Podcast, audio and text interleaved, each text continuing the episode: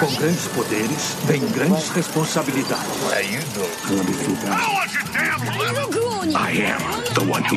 Os nossos gamers ligam seus PCs, teclados e mouse com luzinha para falar dos jogos que marcaram as suas vidas. São eles, o jogador de modo easy, Matheus o Chapa. Então, total, eu seria o deus que, tipo, ia tomar várias decisões erradas. e no final era, tipo, o mauzão. Filósofo gamer, Guilherme Amarino. Tem algumas pessoas que estão escrevendo sobre teoria de jogo é, eletrônico e tal, eles têm chamado isso de silêncio especulativo. E Gabriel Mendes canta Cristina Mel. Eu tenho a força de Deus, eu tenho a força. Eu não preciso de anéis pra ficar poderoso. Você está ouvindo Contemporama.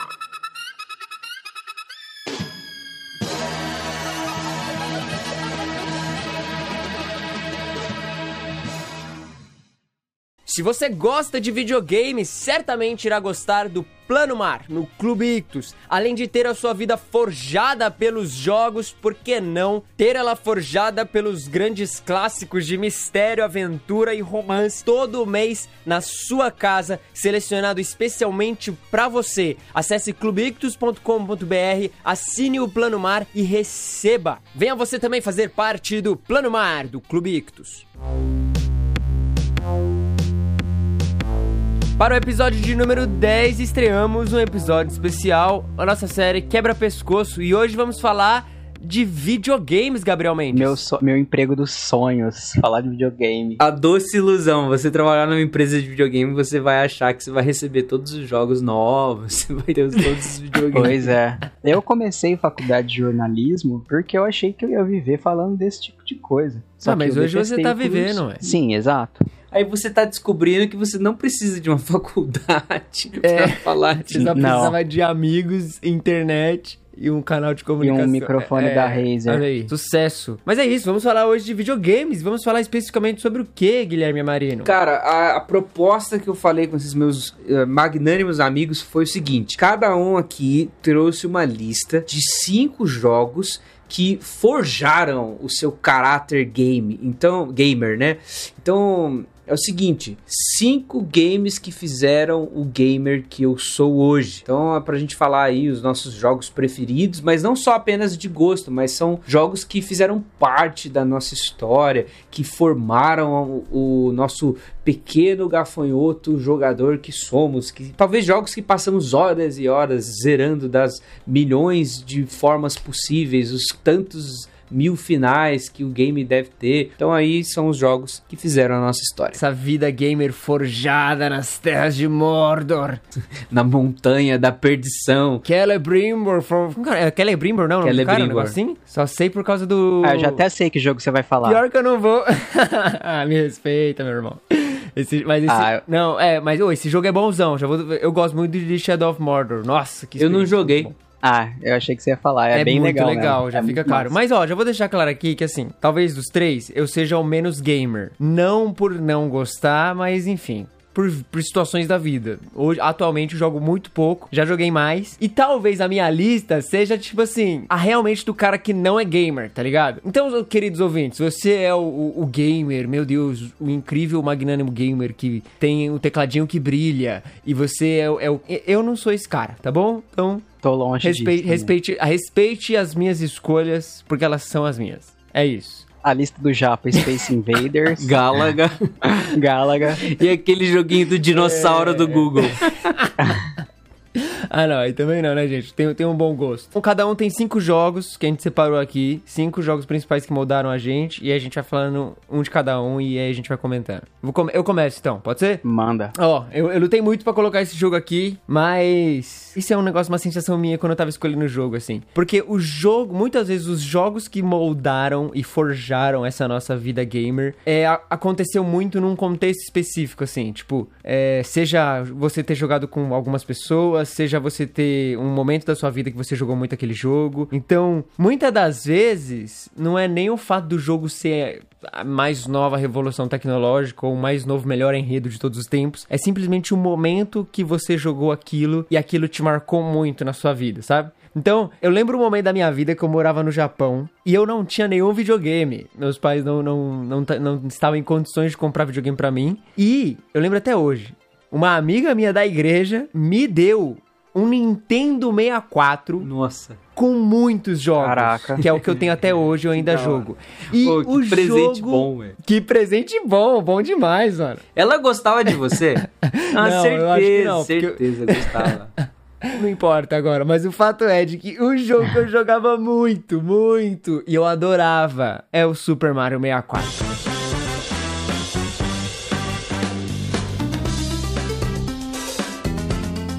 Cara, como esse jogo é bom. Eu amo Super Mario 64. Cara, esse jogo é revolucionário pra mim, assim. Nossa, no meu coração ele tem um lugar muito Esse especial. jogo, esse jogo é muito bom, cara, de vários níveis, vários níveis. Eu É não tive, bom. eu tive 64, mas eu não tive o, o Mario 64, né? Eu alugava na locadora e às vezes eu pegava emprestado de amigos que tinham Nintendo 64 e tinham esse jogo. Eu tinha um amigo, eu tenho um amigo, né? Inclusive foi meu padrinho de casamento. Ele te- tinha e ele tipo zerou várias vezes e aí a gente ia na casa dele e ficava vendo porque ele sabia literalmente todos os segredos desse jogo. Esse jogo é o primeiro jogo do Mario que é em 3D, né? Então você tem uma movimentação totalmente 360 graus. É o primeiro jogo do Mario que são várias coisas pra fazer ao mesmo tempo. Ele não é linear propriamente dito, porque os outros eles tinham um certo desenvolvimento mais linear do que do jeito que é esse. Sim. Mano, é fantástico esse jogo, cara. É muita inovação no mesmo jogo. Muita. Eu acho que a, a questão mais, que mais me pegava mesmo era você poder ver um, um Mario 3D, assim, uma aventura 3D no Mario. Isso. Tipo, tão cedo assim,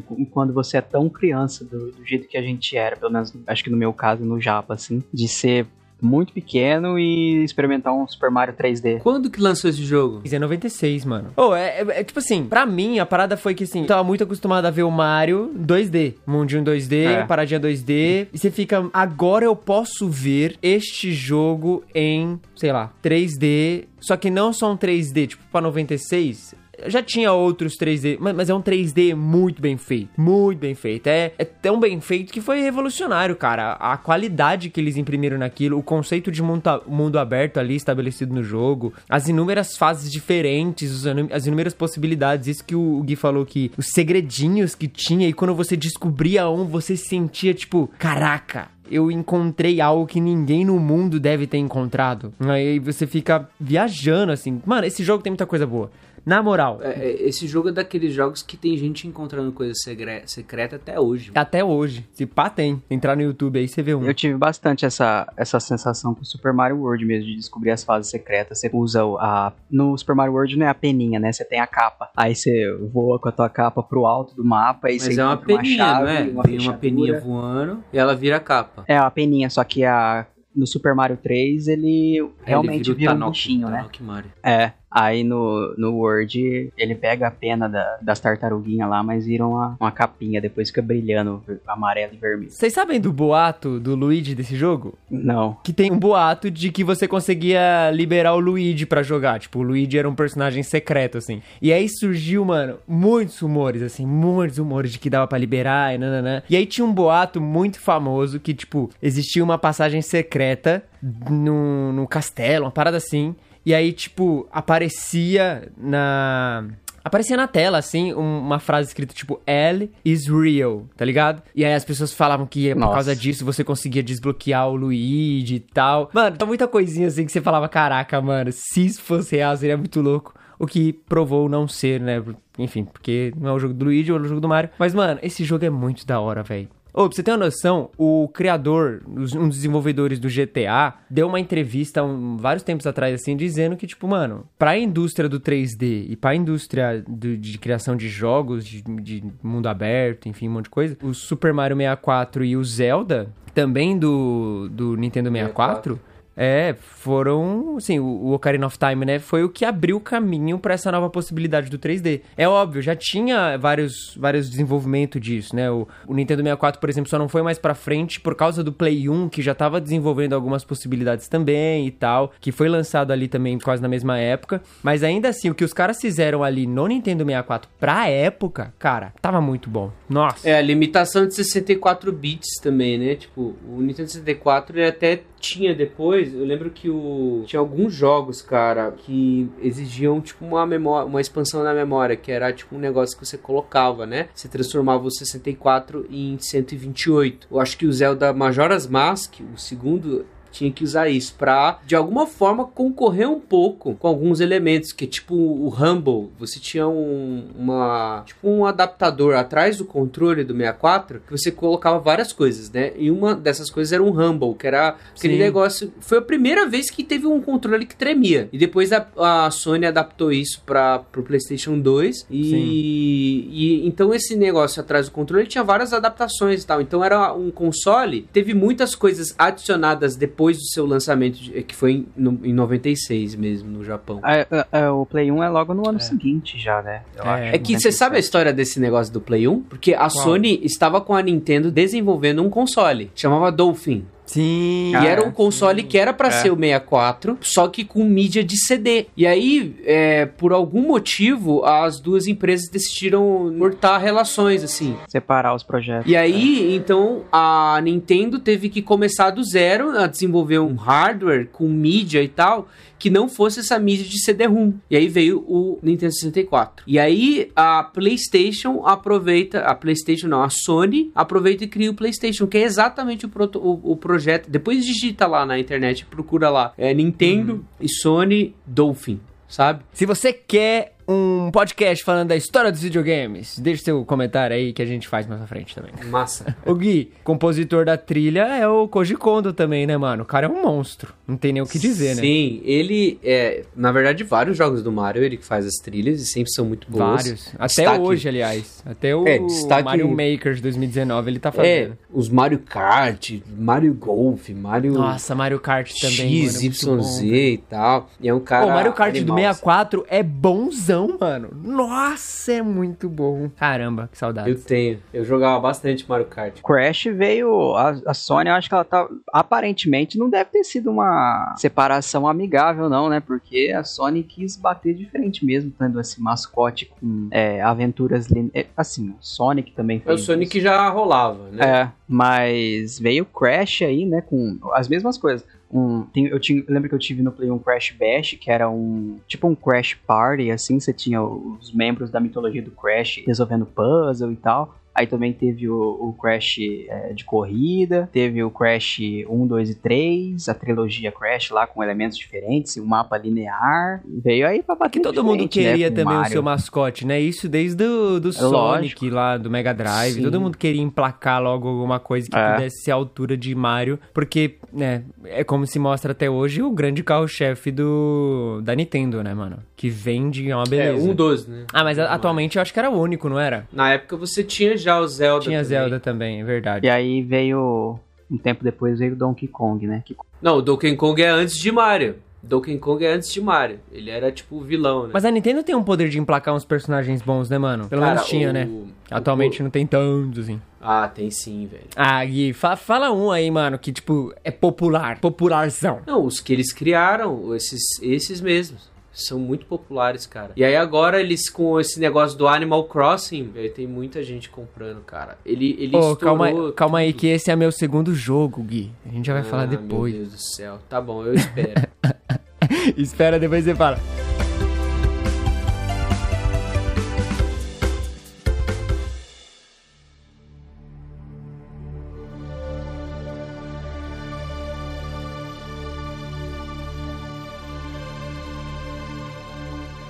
Mano, meu jogo, eu gostaria de que, que mais pessoas conhecessem, mas até então sou só eu e é, meu primo e também um tio meu que não está mais aqui, mas esse chama Black and White. Eu não sei se o Gui já ouviu falar ou se o Japa já ouviu falar. Black and White É de qual console, mano? computador. Qual que é o lance desse game? O jogo começa assim, um narrador falando pra você que de muito longe se ouve um clamor. E aí vai atravessando pelo espaço, pelo universo, e você chega no num planeta. Nunca ficou específico se é Terra ou não, mas chega num planeta e tem uma civilização muito primitiva na beira da praia e o filho deles se afogando no lago. Nessa hora, surge você. Você controla uma mão. Você é uma mão andando pelo mapa e você é um deus. Então, você tem total liberdade ali naquela sobre aquela população. Você vai lá como um deus benevolente que você é, simplesmente aperta o botão do mouse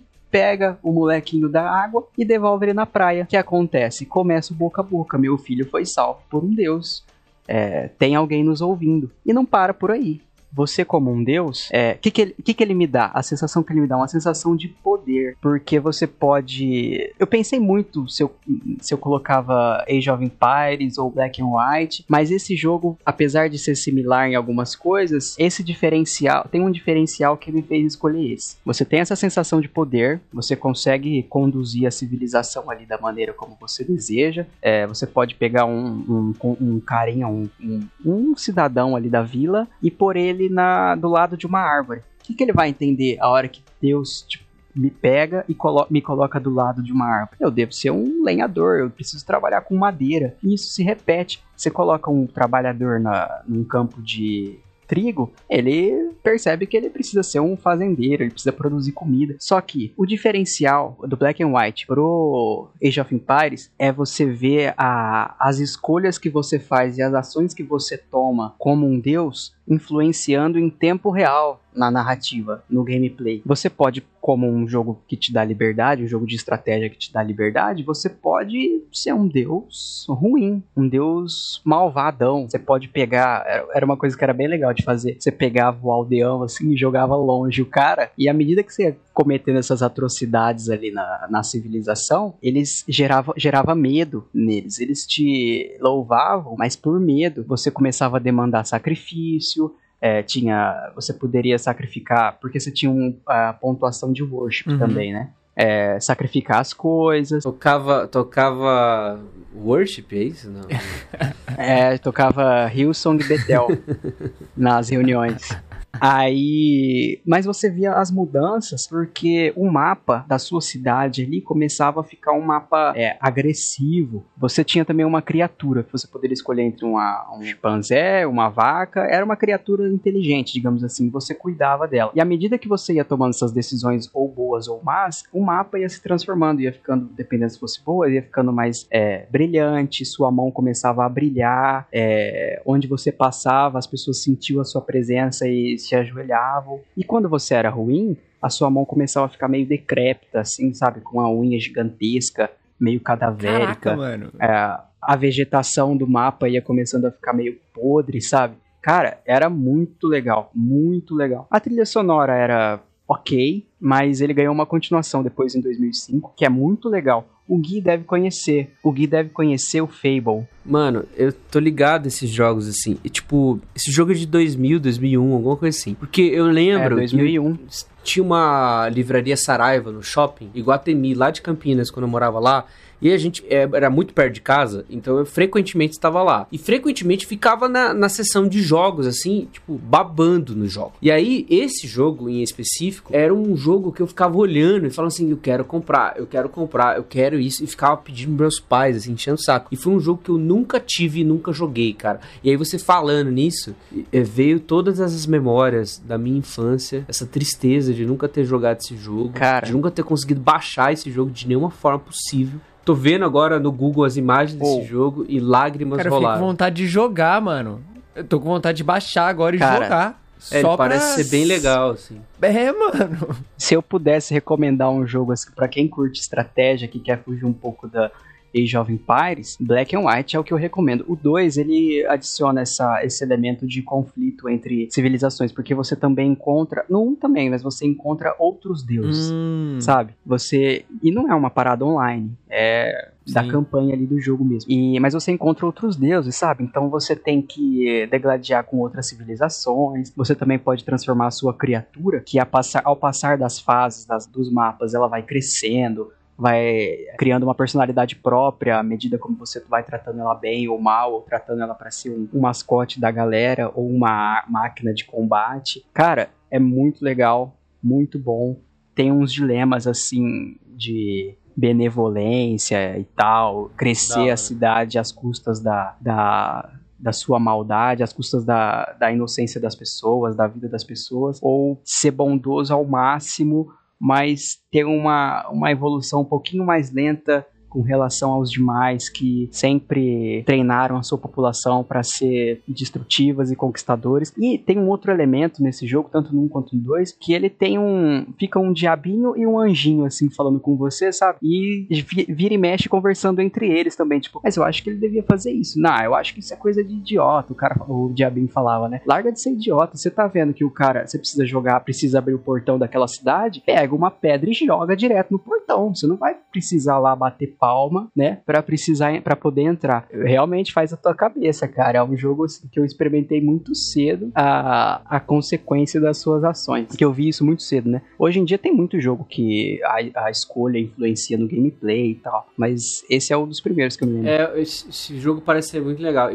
eu tô vendo aqui várias imagens dele, tô ficando babando, assim, porque é uma parada interessante esses jogos tão cedo assim quanto 2001 você colocar jogos que davam muitas escolhas para você né cara uhum. tipo ó você que faz seu é. gameplay aí é, e jogo de estratégia tem esse elemento, assim, de tipo, cara, você toma suas decisões e você gerencia isso da melhor forma que você puder. É, é meio que uma liberdade, né? O jogo parece que é. ele te dá essa liberdade de você fazer com que as coisas aconteçam. É óbvio, uma liberdade limitada ali dentro daquele aspecto, mas você realmente se sente responsável pelas atitudes que você tem, né? Tem um jogo de estratégia assim também, que é o Banished. Uh -huh. Não sei se já ouviram falar. Não. Que você é jogado no. É Banished, você foi banido, é uma vila, um grupo de pessoas que foram banidas ali e eles começam a montar uma vila. E aí você. É o clássico construção de cidade. Aí você vai construindo a cidade, só que você vai pegando madeira, aí fazendo sistema de coleta de água, um monte de Massa. coisa. E tipo, é muito louco, mano. Eu passei um ano inteiro viciado nesse jogo. Mas o ponto era que, assim, eu era muito ruim, tá ligado? Eu sou muito ruim em tomar decisões estratégicas pensando no futuro, porque eu quero tomar a decisão que vai me ajudar mais rápido, saca? Então, total, eu seria o deus que, tipo, ia tomar várias decisões erradas e no final era tipo mauzão. Você é aquele que abre o Age of Empires e já escreve pepperoni pizza, Woodstock, né? Mil de madeira, mil de comida. Ou que abre The Sims e fica digitando Clapalcius, ponto e vírgula, exclamação, ponto e vírgula. Rosebud. Esse Black and White, a, a Leonheads Studio, ela gerenciou ali, produziu Black and White, Fable, que é muito famosa, que também tem esse sistema de ação e consequência. Mas ela fechou, cara. Aí uma galera fez um crowdfunding uma vez de para produzir o Black and White 3, nunca saiu do papel, infelizmente. Você falou o negócio da mãozinha que você pega o cara e tira ele do lago, sei lá. Cara, me veio à mente na hora roller coaster, na hora assim na hora. Roller ah. coaster é o que eu mais fazia quando os, os visitantes do parque ficavam perdidos e tal, era pegar o visitante e jogar no lago, assim, sabe? Aí para de encher o saco e tal. Aí você é um. um Pode crer. Um, um deus bem malvado, assim, no roller coaster. Minha vez? Sua vez.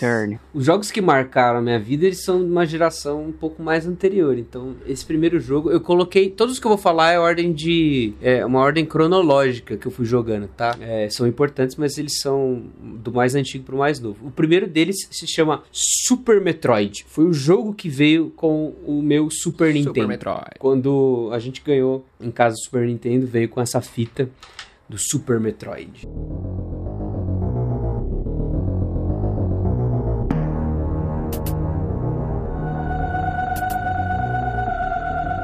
Samus Aran com aquela armadura maravilhosa combatendo os monstrengos e tal.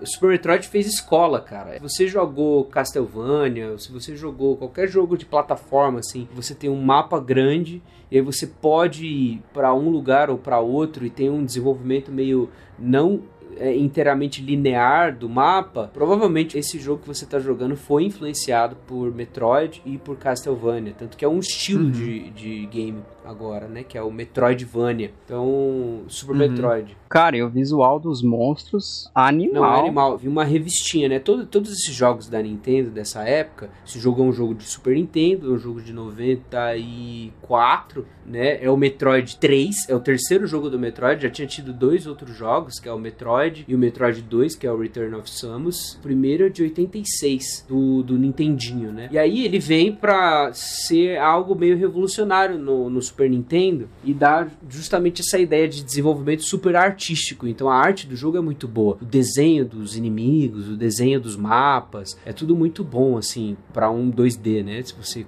leva em consideração. É algo muito, muito bom, assim. É um jogo muito gostoso de jogar. Cara, é muito detalhado, eu tô vendo aqui. O, a armadura do cara. É, não é um cara, essa é a confusão. Não é um cara, é uma mulher. Não é? É uma mulher, Samus. Samus Aran. Olha só, gente. A gente acha que tá mudando agora nos jogos com a Ellie de protagonista, mas. Não, desde muito já que as tempo. Olha lá, mulheres estão 80 e pouco, cara. Mas eu ia falar que parece a armadura da, do Halo lá, aquela clássica. Tem um visual, me lembrou É, um visual meio O Halo pode assim. ter sido influenciado pela, pela Samus. A Samus, o que, que ela é? Ela é uma guarda espacial e ela trabalha para uma, uma entidade, assim, tipo, intergaláctica, que fica a caçar os piratas espaciais, do qual um dos líderes é um, um, sei lá, um humanoide meio dragão, assim, que é o Ridley. Então ele, ele é o, inimigo do primeiro jogo, aparece no segundo jogo mais ou menos, aparece nesse jogo de novo, e ela vai para esse planeta no jogo número 3, né, que é o Super Metroid, ela vai para o planeta Zebes de novo, é, ela já tinha ido no primeiro jogo, e aí lá tem, ela tinha derrotado um negócio que chamava Mother Brain, Brain que era um cérebro gigante, assim, que era, ficava arquitetando os planos do, desses piratas espaciais, que era o líder supremo ali. Ela vai de novo para ter ali uma nova aventura e tal, continuar a história dela. Tem muitos jogos do Metroid já,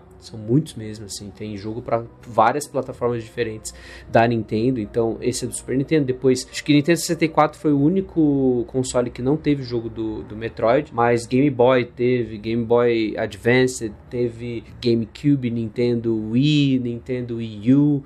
Então, é um negócio assim. Para mim, cara, eu tinha, sei lá, 96, eu devia ter quase. Não, 94. Eu devia ter 6 anos por aí, cara. Tipo, eu jogando isso com 6 anos, cara. Pra mim, é, era um jogo de terror, assim. Porque a introdução do jogo é toda meio. Tem uma musiquinha aí. Tem um É, negócio. a trilha sonora do começo, ups. ela é muito uma vibe suspense, É. assim. É um negócio muito dark, assim. Você fica tipo, meu Deus, estou entrando num universo diferente aqui, né? E é um O jogo. Metroid tem essa, essa vibe meio É, é um jogo que trabalha um pouco com elementos de terror e surpresa, porque pensa assim, você tá num planeta e tem um mapa que tá se desenvolvendo. Seu personagem, tipo, meio que lembra um pouco Mega Man, porque você dá uns tiros, mas você vai upando, dando vários up- ah, upgrades, assim, na sua armadura. Seu tiro muda de categoria, você ganha um míssil, ganha um super míssil, você consegue virar uma bolinha que você consegue acessar lugares do mapa que você não conseguia antes. Só que aí tem partes, assim, que tem coisas que você destrava que começa a acontecer uma coisa incontrolável. Então é uma surpresa. Então tem um elemento de terror ali que você fica meio, o que vai acontecer agora? E você luta contra a vida, sabe? Tipo, você vai começa a subir lava do nada no mapa, aí você tem que fugir. Tem ah, o clássico, assim, do- dos jogos do Metroid é que você tá numa nave e aí começa a ter uma autodestruição da nave e você tem, tipo, um minuto pra fugir da nave. E as coisas começam a, tipo, é, a parede começa a se destruir, começa a voar pedaço da parede em você e machuca você, você vai perdendo vida, você pode morrer e tal. A, a tela começa a virar, cara, é um bagulho assim, dá uma, uma sensação de urgência e desespero Cara, tem, um, tem uns cenários que me lembra até o. pouco, assim, mas me lembra o Alien do Super É um Nintendo pouco, também. sim.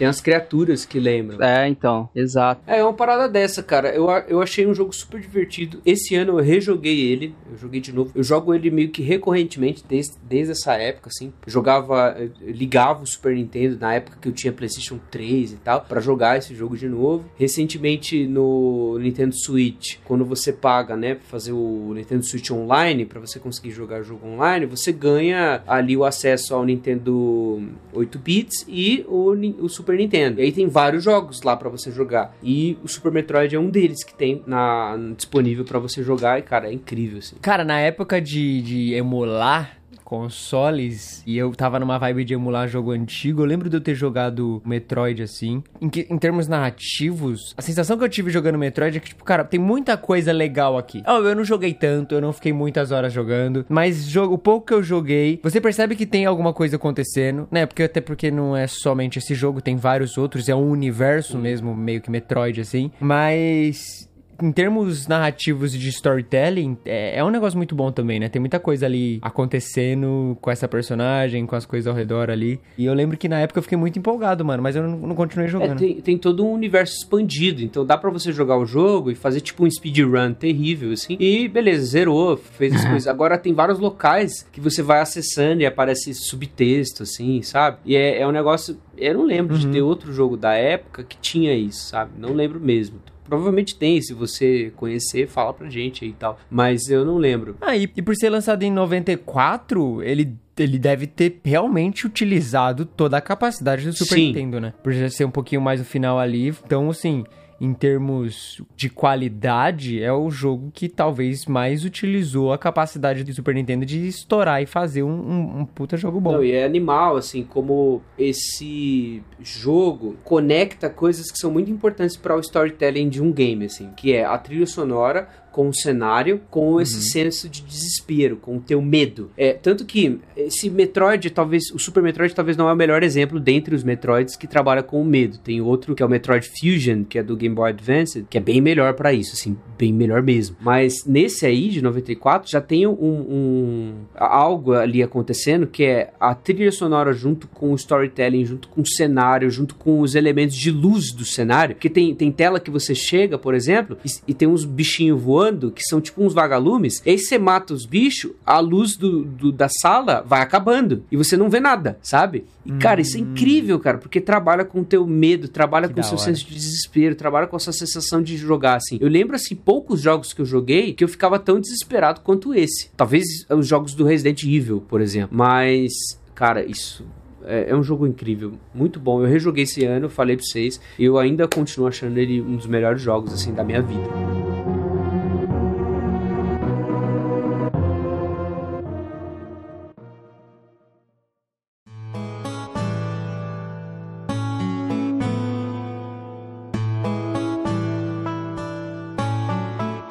Cara, o Gui falou antes.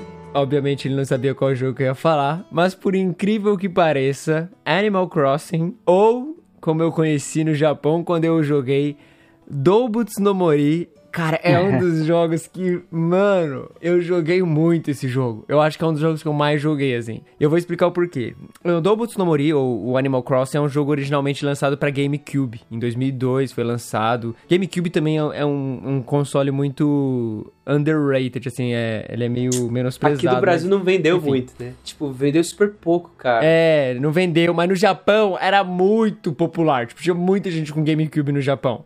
E aí, eles lançaram o Animal Crossing pro DS, o Nintendo DS, que foi uma febre no Japão. Tipo, quando lançou o DS no Japão, todo mundo tinha um DS. E todo lugar que você ia tinha alguém jogando um DS. E aí eu lembro que meus pais perguntaram, né, que tipo, pô, qual tipo de console você quer e tal. Eu falei, ah, se todo mundo tá jogando DS, eu quero um DS também pra eu fazer parte do, do negócio. Porque no fim, você só quer fazer parte da parada com todo mundo, sabe? E foi comprar o DS e comprar Animal Crossing, Doubutsu no Mori. Cara, eu jogava esse jogo em tudo que é lugar. Eu jogava em casa, eu jogava na rua, eu jogava na casa dos meus amigos, eu jogava na escola, eu, eu levava pra igreja, jogava no final do culto. Eu jogava em tudo o que é lugar. E assim, é bobo, é uma premissa boba, ele é simples, mas, mano, é muito, mas muito divertido. Eu não sei se vocês já tiveram a oportunidade de jogar esse jogo. Eu não joguei, só fiquei vendo gameplay, porque é o seguinte, tem o New Horizons, né, que é o jogo do Animal Crossing pro. Switch. O New Horizons lançou ano passado. E, cara, foi uma febre esse jogo. Esse jogo foi o jogo que mais Foi. vendeu ano passado. Simplesmente assim. Foi. ele, ele, Todo mundo. cara, no mundo, e estourou as vendas do Nintendo Switch, estourou as vendas da Nintendo e desse jogo, assim, mais do que todos os outros consoles, assim, na história dos videogames. Aí eu fiquei muito curioso, comecei a ver os gameplays, assim, comecei a ver o que, que era o jogo. Depois, Japa, você precisa explicar sobre o que, que é esse jogo, assim, porque eu fiquei vendo, assim, falei assim, cara, o que, que é isso? É uma fazendinha mais elaborada, sabe? É. Vamos lá, vamos lá. Vocês já jogaram Harvest Moon? Sim. Sim, Harvest nossa, Moon bastante. e Stardew Valley. É, bastante Harvest Moon é, é, é um clássico. Aliás, a gente deveria falar um episódio só sobre Harvest Moon, porque eu também joguei muito esse jogo na minha vida. Mas, mano, basicamente a história é: você é um personagem, você dá o seu nome pra ele, você escolhe o seu sexo, você escolhe as coisas que você. É, meio sua personalidade ali, que não interfere nada no jogo. E você, pelo menos na época do DS, eu não, não cheguei a jogar o, o do, do Switch, nem, nem vi nada. Mas no do DS você tá de mudança. Então você meio que começa o jogo dentro de um táxi, conversando com um guaxinim. E aí a, a, a loucura do jogo que animais falam e tá todo mundo ali, vivendo juntos. E aí você tá mudando pra essa cidade e você simplesmente chega nessa cidade. Você tem uma casinha simples, com uma cama, coisa básica. E aí você vai conhecendo os moradores da cidade, você sabe onde é o supermercado, aí você tem que caçar suas coisinhas lá. Não caçar para você comer, não tem essa. Não é um RPG para você, você precisa comer, você precisa fazer isso. Você literalmente só precisa viver. Você vive na floresta. Você pesca, você caça, você arruma sua casa. Tipo, eu lembro que na época o meu alvo era fazer minha casa crescer. Então você tinha que cumprir, tipo, é, pegar bastante bichinho na floresta, ir no supermercado, fazer umas compras, fazer uns negócios, tinha um, uns esquemas lá. E aí você conseguia, num determinado nível, desenvolver e fazer a sua casa crescer. Então você ia construindo uma mansão, você ia comprando móveis novos, você ia realmente montando sua casa, tá ligado? Mas o da hora não era o jogo em si. O da hora era o fato de você montar tudo aquilo e chamar os seus amigos pra vir, porque o DS, ele desenvolveu desenvolveu nessa época o que eles chamam do Wi-Fi, é, Nintendo Wi-Fi Connection, que é você aproximar um DS do outro e você consegue conectar. Nossa. E cabia, sei lá, 16 DS muitos. Então, Nossa. todo mundo reunido no mesmo lugar, jogando o mesmo jogo, permitia com que todo mundo visitasse a fazenda ou a casa de todo mundo. E isso era muito legal, porque você via como o outro era, como que ele já tava, eles iam ser, você dava um, um, um móvel pro cara, o cara te dava um outro negócio. Então, tipo, era uma comunidade gamer reunidas dentro do Animal Crossing, assim. Que Mano, doideira. era muito divertido. E, e- e me moldou, quando eu falo nesse sentido de moldar, caramba, por que, que um jogo desse molda? Porque aí que tá, eu, eu sinto que muito do videogame, ele é muito da nossa experiência com aquilo, sabe? Muito do que a gente passa jogando aquilo. E essa foi uma das primeiras, assim, que eu tive o que a gente pode dizer uma experiência online, que a gente seria hoje, com bastante gente, conhecendo gente que a gente não conheceria, é, e se unindo por causa de um jogo que talvez seja bobinho ali, mas sei lá, pra uma criança 2000, 2004, 2005, eu tinha 5, 5, 6 anos. Era tudo, tipo, eu ia pra escolinha e jogava. Eu ficava no parque e jogava. É, ok, não é muito saudável você ficar no parque, você podia estar fazendo ali uma brincadeira, você tá jogando videogame. Mas tá todo mundo ali, saca? E era muito legal, muito legal mesmo. Eu não faço ideia de como é o Switch, de como é o jogo do Switch, mas eu tenho certeza de que eles mantiveram o que faz esse jogo legal. Ah, mas Japa, você contou aí, eu não achei nada legal. É aquele famoso só, só quem joga sabe. É, e Quem não joga nunca vai entender. Nossa, é, é isso. Só quem só joga, quem joga sabe, cara. É uma experiência, Na mano. moral, na moral, vocês falando assim, eu vejo as imagens, cara, não dá vontade nenhuma de jogar, mas eu sei que se eu começar a jogar, eu não vou conseguir Você parar vai de jogar. viciar, mano. E a galera fala isso mesmo. Tem, tem gente no YouTube e o cara fala assim: quantas, quantas horas ele já jogou disso e tem acumulado no, no jogo. Cara, eu não sei se isso é possível, sabe? Eu, eu- eu não sei o que o cara fez pra, pra isso acontecer, sabe? Do New Horizons, né? E o New Horizons ele é parecido com essa história, só que é, é você, pelo que eu entendi, você vai pra uma ilha e aí essa ilha você tem a cidade e você vai desenvolvendo uma cidade. Aí tem tua casa também, mas tem todas as outras os prédios da cidade, museu, é, coisa, é, escola, sei lá, tem um monte de coisa assim. E aí você pode É, visitar prefeitura, tem um monte de coisa. isso. E você pode visitar as ilhas das outras pessoas. Cada um, cada jogador tem uma ilha. E aí pelo Nintendo Switch Isso. Online você pode ir pra ilha do outro cara. Cara, é... é- Aí no final do jogo você descobre que estão todos mortos nessa ilha. Meu Deus do céu. tem uma névoa aqui. É o plot, mas- plot escondido, né? Você descobre uma caverna com uns livros É. proféticos e eles explicam isso. Oh, mas deixa eu falar, esse tipo de temática eu tenho assim uma, uma, uma queda por negócio cara, de fazenda viciar, então, que é mano. inexplicável, Eu cara. também tenho. Porque oh, Harvest Moon, assim, eu acho que eu acho que eu, a Harvest Moon não, Stardew Que Valley. eu é eu exatamente igual falar. a Harvest Moon, pô. É, é a mesma coisa, a mesma Não, sim, estrutura. mas é um que eu joguei muito mais. Eu comprei esse jogo no final de 2018 por causa de uma pessoa. Mas fora isso, que experiência. Paguei 18 reais num jogo Que muito informação bom, aleatória. Eu muito comprei esse jogo por causa de uma pessoa. É Silêncio. porque eu acho que ele acha que essa pessoa tá escutando o podcast. É isso é uma indireta dentro de um Nunca vai ouvir podcast. esse Cita podcast. nomes, cita nomes. Mas eu falo assim, é uma, uma parada que eu, eu sempre gostei, é desde a época do Colheita Feliz e tal. É uma, eu não sei porquê, mas eu gosto de Fazenda. E aí eu.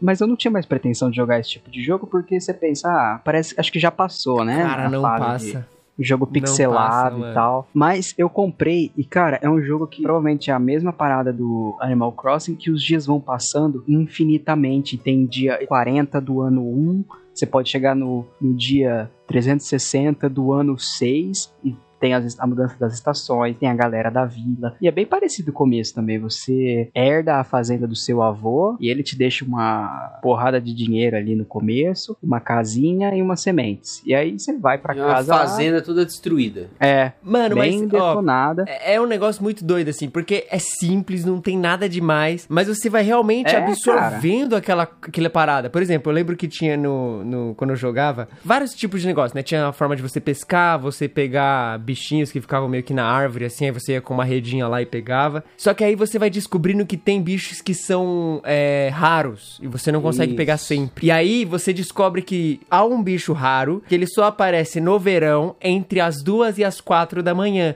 E aí você faz o quê? Você fica procurando. Só que você não pode correr, você tem que andar, porque se você correr ele vai afastar o bicho. E aí você encontra o bicho, aí você fica, não, vou pegar, vou pegar. Só que tem que ser muito rápido, tá ligado? Não pode ser simplesmente. E aí você vai criando uns desafios, você vai se dando. O jogo não propõe nada, você vai automaticamente se dando tarefas e se dando desafios que você almeja cumprir e fazer aquilo acontecer. E cara, isso é muito viciante, porque quando você consegue cumprir aquela tarefa que você mesmo se deu, meu, você se sente um massa, você fala, velho, eu sou um gênio, eu sou o melhor administrador desse lugar. Então, assim, mano, aliás, tô falando aqui e vou tirar a poeira do meu DS amanhã só pra jogar esse jogar o jogo, mano, porque esse jogo é muito bom, velho. Nossa. Dentro, dentro da filosofia dos jogos, assim, eu acho que uma coisa que eu tenho estudado um pouco, inclusive, e tentado escrever alguma coisa sobre isso, porque tem uma aplicação muito massa, assim. Tanto os jogos de RPG de mundo aberto, que você passa horas andando no cavalo, você passa horas caçando não sei o que, quanto esses jogos, assim, de uma fazenda, você tem que plantar as coisas e você precisa passar o dia de 24 horas, que é, não são 24 Uhum. horas, né? São alguns minutos, né? E isso dá uma sensação de tempo passando e você vai aproveitando o cenário, aproveitando as estações e tal. Tem algumas pessoas que estão escrevendo sobre teoria de jogo é, eletrônico e tal, eles têm chamado isso de silêncio especulativo. E o que, que é esse silêncio especulativo? É exatamente o ponto que você tá só admirando o jogo. Não tem nenhum objetivo master para você derrotar o mal no jogo, não tem nenhuma missão mítica que você tá cumprindo. Você só tá fazendo uma árvore de laranja da laranja. Você só tá fazendo flores crescerem e levar lá para uma outra pessoa. Você só tá esperando um certo bicho aparecer, sabe? São mini objetivos que você mesmo se dá, como o Japa fa- falou, e ressaltam uma camada dentro do desenvolvimento de jogos, que é essa, essa coisa do silêncio especulativo. E isso, segundo as pessoas que estão estudando os jogos eletrônicos hoje em dia, eles têm falado que isso tal, é, talvez seja o fator que gera mais imersão nos jogos. Não é à toa que esse tipo de jogo, vide o Animal Crossing New Switch. Horizons, Uhum. é o que mais as pessoas estão gastando tempo. E se você vai ver lá o número de horas que as pessoas estão jogando esse jogo, é muito maior do que qualquer outro jogo online ou não, sabe? E é esse negócio, silêncio especulativo, que gera uma imersão tremenda no, no jogo. É, e foi, acho que aconteceu comigo, então. Não tinha, não tinha um termo na época ainda, é, mas eu estava... fica abduzido pelo limbo É, do jogo. mano, e, e o que você falou é real, velho, o Gui. Você podia plantar árvorezinha, você viu o crescimento dela, você tinha a casinha lá, e aí você cavava. Tinha um esquema que você cavava, tipo, você cavava e encontrava baú, você cavava e encontrava, sei lá, um, um, um papel. Ou você tava no mar e vinha, tipo, um, uma garrafinha e dentro tinha uma mensagem, mas, tipo, você nem sabe quem é a pessoa, nem sabe nem pra quem que é, mas você vai construindo isso, cara, isso é muito divertido. É viciante. E se você tem problemas com jogos viciantes, não jogue Animal Crossing, porque eu tenho certeza que você vai se viciar. Exato. Porque ele é muito legal, é muito divertido. E foi um jogo que marcou minha infância justamente pelo, por esse elemento. Tanto que o Gui falou, que eu acho que faz muito sentido, mas também pelo fato de eu estar fazendo isso com outras pessoas, tá ligado? E tá todo mundo ali no seu universinho compartilhando seu universo e sua parada com os outros, assim. Isso foi, pra mim, foi muito legal.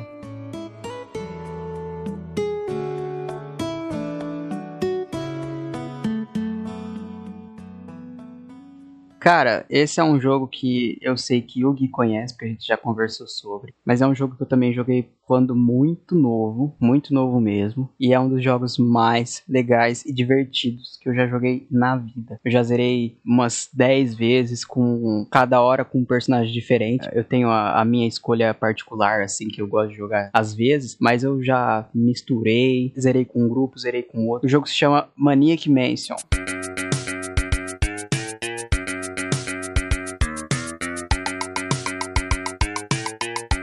more Nossa, é. Esse é um jogo de 1987. Eu gosto muito de Adventure, já falei muito pro Gui. Eu gosto muito de Point and Click, Uhum. gosto muito de jogo Adventure da Lucasfilm. Mas, cara, Maniac Mansion, pra mim, definiu o que que é um bom jogo de Point and Click. É, pra mim.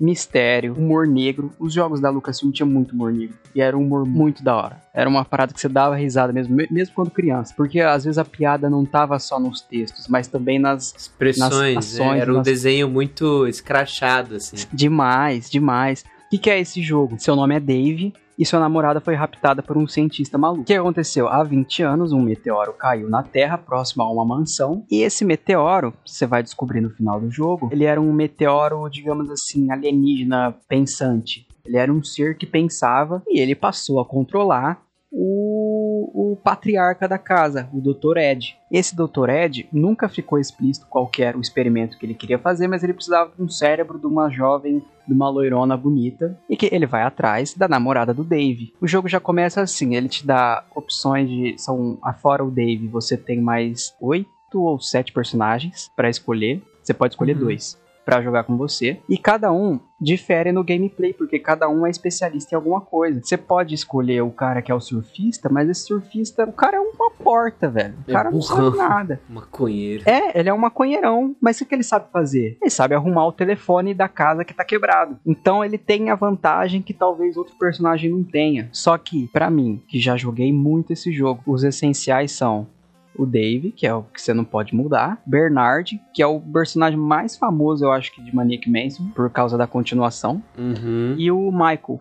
Esse Michael ele é um fotógrafo e o Bernard é só um nerdzão, muito inteligente pra computação e inclusive ele também sabe arrumar o telefone, então. Mas o Bernard ele é o cara que sabe fazer tudo e, e o Michael ele é muito útil no momento específico do jogo que você precisa revelar uma foto. Então ele tem menos chance de fazer errado.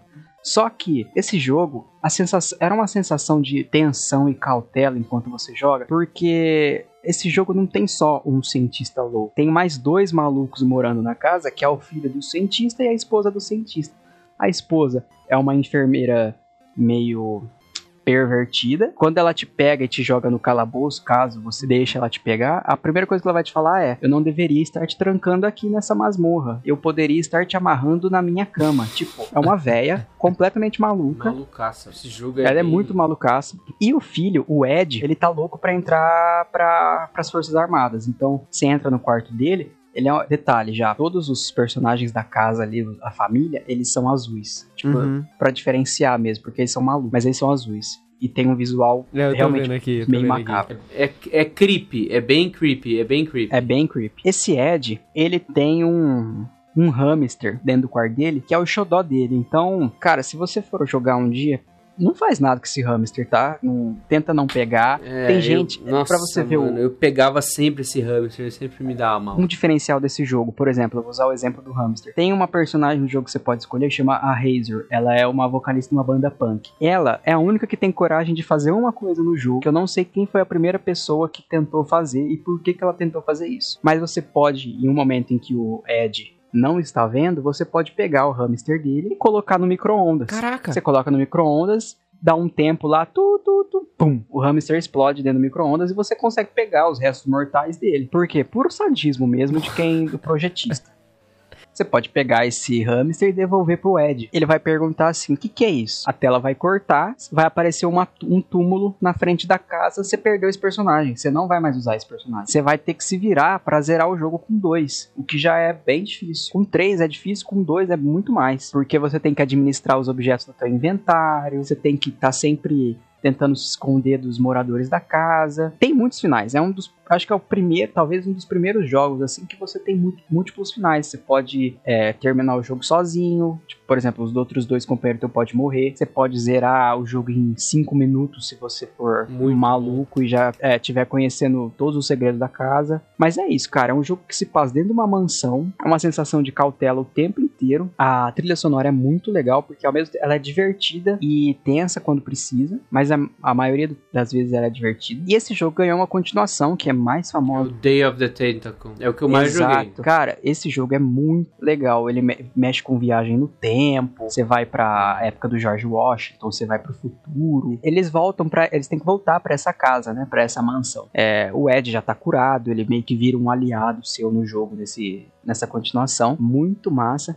Mas, cara, Maniac Mansion, pra mim, foi o jogo que. É aquele jogo que você joga meio que na. Você sabe que você tá passando medo, mas você não consegue parar de jogar por algum motivo. Os puzzles são muito legais de resolver, as conversas são muito engraçadas. É um sci-fi, assim, que pra mim é perfeito. Tem ser de outro planeta, você pode. Uma, um dos finais do jogo, inclusive, você pode chamar a polícia espacial. A polícia espacial vem e leva o, o meteoro embora. Você pode construir uma nave no carro da família colocar o meteoro lá e mandar oh, o carro pro espaço. Tem muito final massa. E, cara, é uma variedade de gameplay tremenda, porque como eu falei, você tem oito personagens para você jogar, cada um com sua particularidade, sua personalidade. Então você vai jogar oito vezes o game, ouvindo diálogos diferentes, é, fazendo escolhas diferentes. Cara, assim, eu poderia citar vários outros point and click que marcaram a minha infância me fizeram é, definiram assim o que, que eu busco num jogo hoje em dia ou numa obra hoje em dia mas Maniac Mansion, cara, para mim foi cabal. É, não tinha como não estar tá aqui. Ele tem para várias plataformas também, Nintendo, DOS, Sim. PC. Uma curiosidade, eu joguei Manic Mansion e o Day of the Tentacle, sabe por quê? Meu pai me fez jogar. Sério? Ele instalou no jogo, a gente rodava em DOS esses jogos, né? É. Aí ele instalou vários jogos assim, tava testando computador e tal. Aí ele falava assim: "Ah, tem uns jogos aqui, vai jogando". Aí tinha esse, tinha um do Star Wars que era bem bem ruinzinho assim mesmo. E é isso, cara, tipo, é minha experiência experiência com esses jogos foi, tipo, meu pai me incentivando a jogar. Tanto que, tipo, no Manic Mansion, eu nem era tão bom assim. Eu nunca eu não sabia direito o que fazer, eu sempre perdia e tal. O Day of the Tentacle eu joguei um pouco mais. E aí eu ficava tentando. A gente ficava tentando achar como, como resolver as coisas, porque do nada você ficava travado. É um, um desses jogos que você fica realmente travado. Você não sabe o que fazer. É. E chega uma hora que não tem o que fazer, porque você já. As possibilidades que poderiam é, fazer avançar no jogo, você fez dar errado. Então você tem que. Já gastou, que exato. Começar de novo mesmo. Aí é isso, cara. É, foi um jogo legal. Agora, você jogou. Isso. Chegou a jogar Full Throttle? Full Throttle é da hora, hein? Já, mas não tanto. É o do motoqueiro lá, né? Cara, eu precisava jogar. Saiu a versão Esse é muito bom. Ô, Full Throttle, eu lembro que eu jogava com o meu primo, mano. Nossa. Putz, foram horas também jogando. Mano, é um dos primeiros adventures que... Ele é bonzão. Foi remasterizado também, né, pô, no... Tempos atrás. Foi. Monte ganhou remaster. Monkey Island, que é, cara, Perfeito, é perfeito, perfeito. Monkey Island é muito bom também. Mas, cara, isso que o Gui falou era um diferencial nesses jogos mesmo. Se você fizesse caca, cara, me desculpa, você tem que começar um save de novo. Porque você pode ficar sem, sem recursos. Você pode simplesmente pensar, perceber, ó, não tem mais o que fazer. No King Quest, a hora que isso era uma, acho que era um aspecto tão frustrante assim para as pessoas que King Quest quando você ia começar o jogo, ele te perguntava: é, você quer jogar com a possibilidade de, de ficar preso num ponto da história ou você quer que sempre apareça um recurso para você continuar? Cara, eu eu deixava com esse recurso oh, com aí, certeza, velho. Ainda mais que eu sou ruim jogando videogame, mano. Põe um recurso. Cara, você morre de maneira cômica. As respostas que te dão são cômicas. Os personagens são engraçados. A situação, uma mistura de... Ter... É um terror B, assim, né? É, cara, muito massa. Adventure. Oh, e pelo que eu tô vendo aqui no, nas imagens do jogo, mano, é um jogo muito estiloso também, né? Em estética, assim. Então, eu joguei duas versões. A versão do DOS, que era, era bem simples, mas muito legal. Uhum. Ele tinha as letrinhas em verde assim embaixo, né, Gui? Os jogos antes era tipo abrir, fechar, usar chave em porta. É, aí ele ganhou uma versão deluxe, que é uma versão feita por fã. Não muda nada o jogo, a trilha sonora. A trilha sonora eles melhoram, mas não muda nada. É o mesmo jogo a, tudo, tudo igual. A única coisa que eles fizeram é adicionar mais cor, mais detalhe nos mapas. É, eu joguei essas duas versões. Massa. Mas, cara, também. muito bom. Bom que eu tô É descobrindo vários jogos pra eu baixar e ficar jogando depois. Cara, pode baixar porque esse já tá em domínio público, viu? Principalmente essa versão deluxe. É, foi feita pela. A versão deluxe é da Lucasfilm Olha Game. aí. E aí eles disponibilizaram de graça. É só baixar e jogar. Quem quiser jogar já tá disponível, então.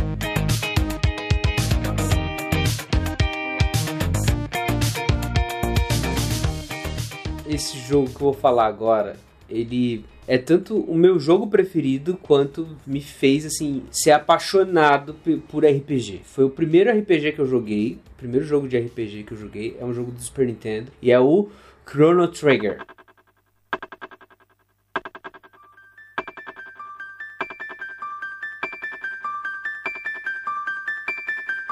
Esse jogo é fantástico, cara. É um jogo de Super Nintendo, da Square Company, antes de ser Square Enix. É um jogo de 95. É um jogo que é um RPG, então você fica acompanhando ali o Chrono, que é o personagem principal. Ele é um espadachim, tem poderes mágicos e você viaja no tempo. Cara, tem tudo o que você pode gostar. Tem 13 finais diferentes e Nossa. tem um, um- plus, assim, como os jogos do Dragon Quest tem. Ele tem aí um desenhista que é famoso, que é um cara que as pessoas conhecem muito bem, que é o Akira Toriyama, que é o desenhista de Dragon Ball, É. né? Inclusive, o cara, ele é igualzinho um personagem de Dragon Ball. Ah, né? muito O- parecido, cara.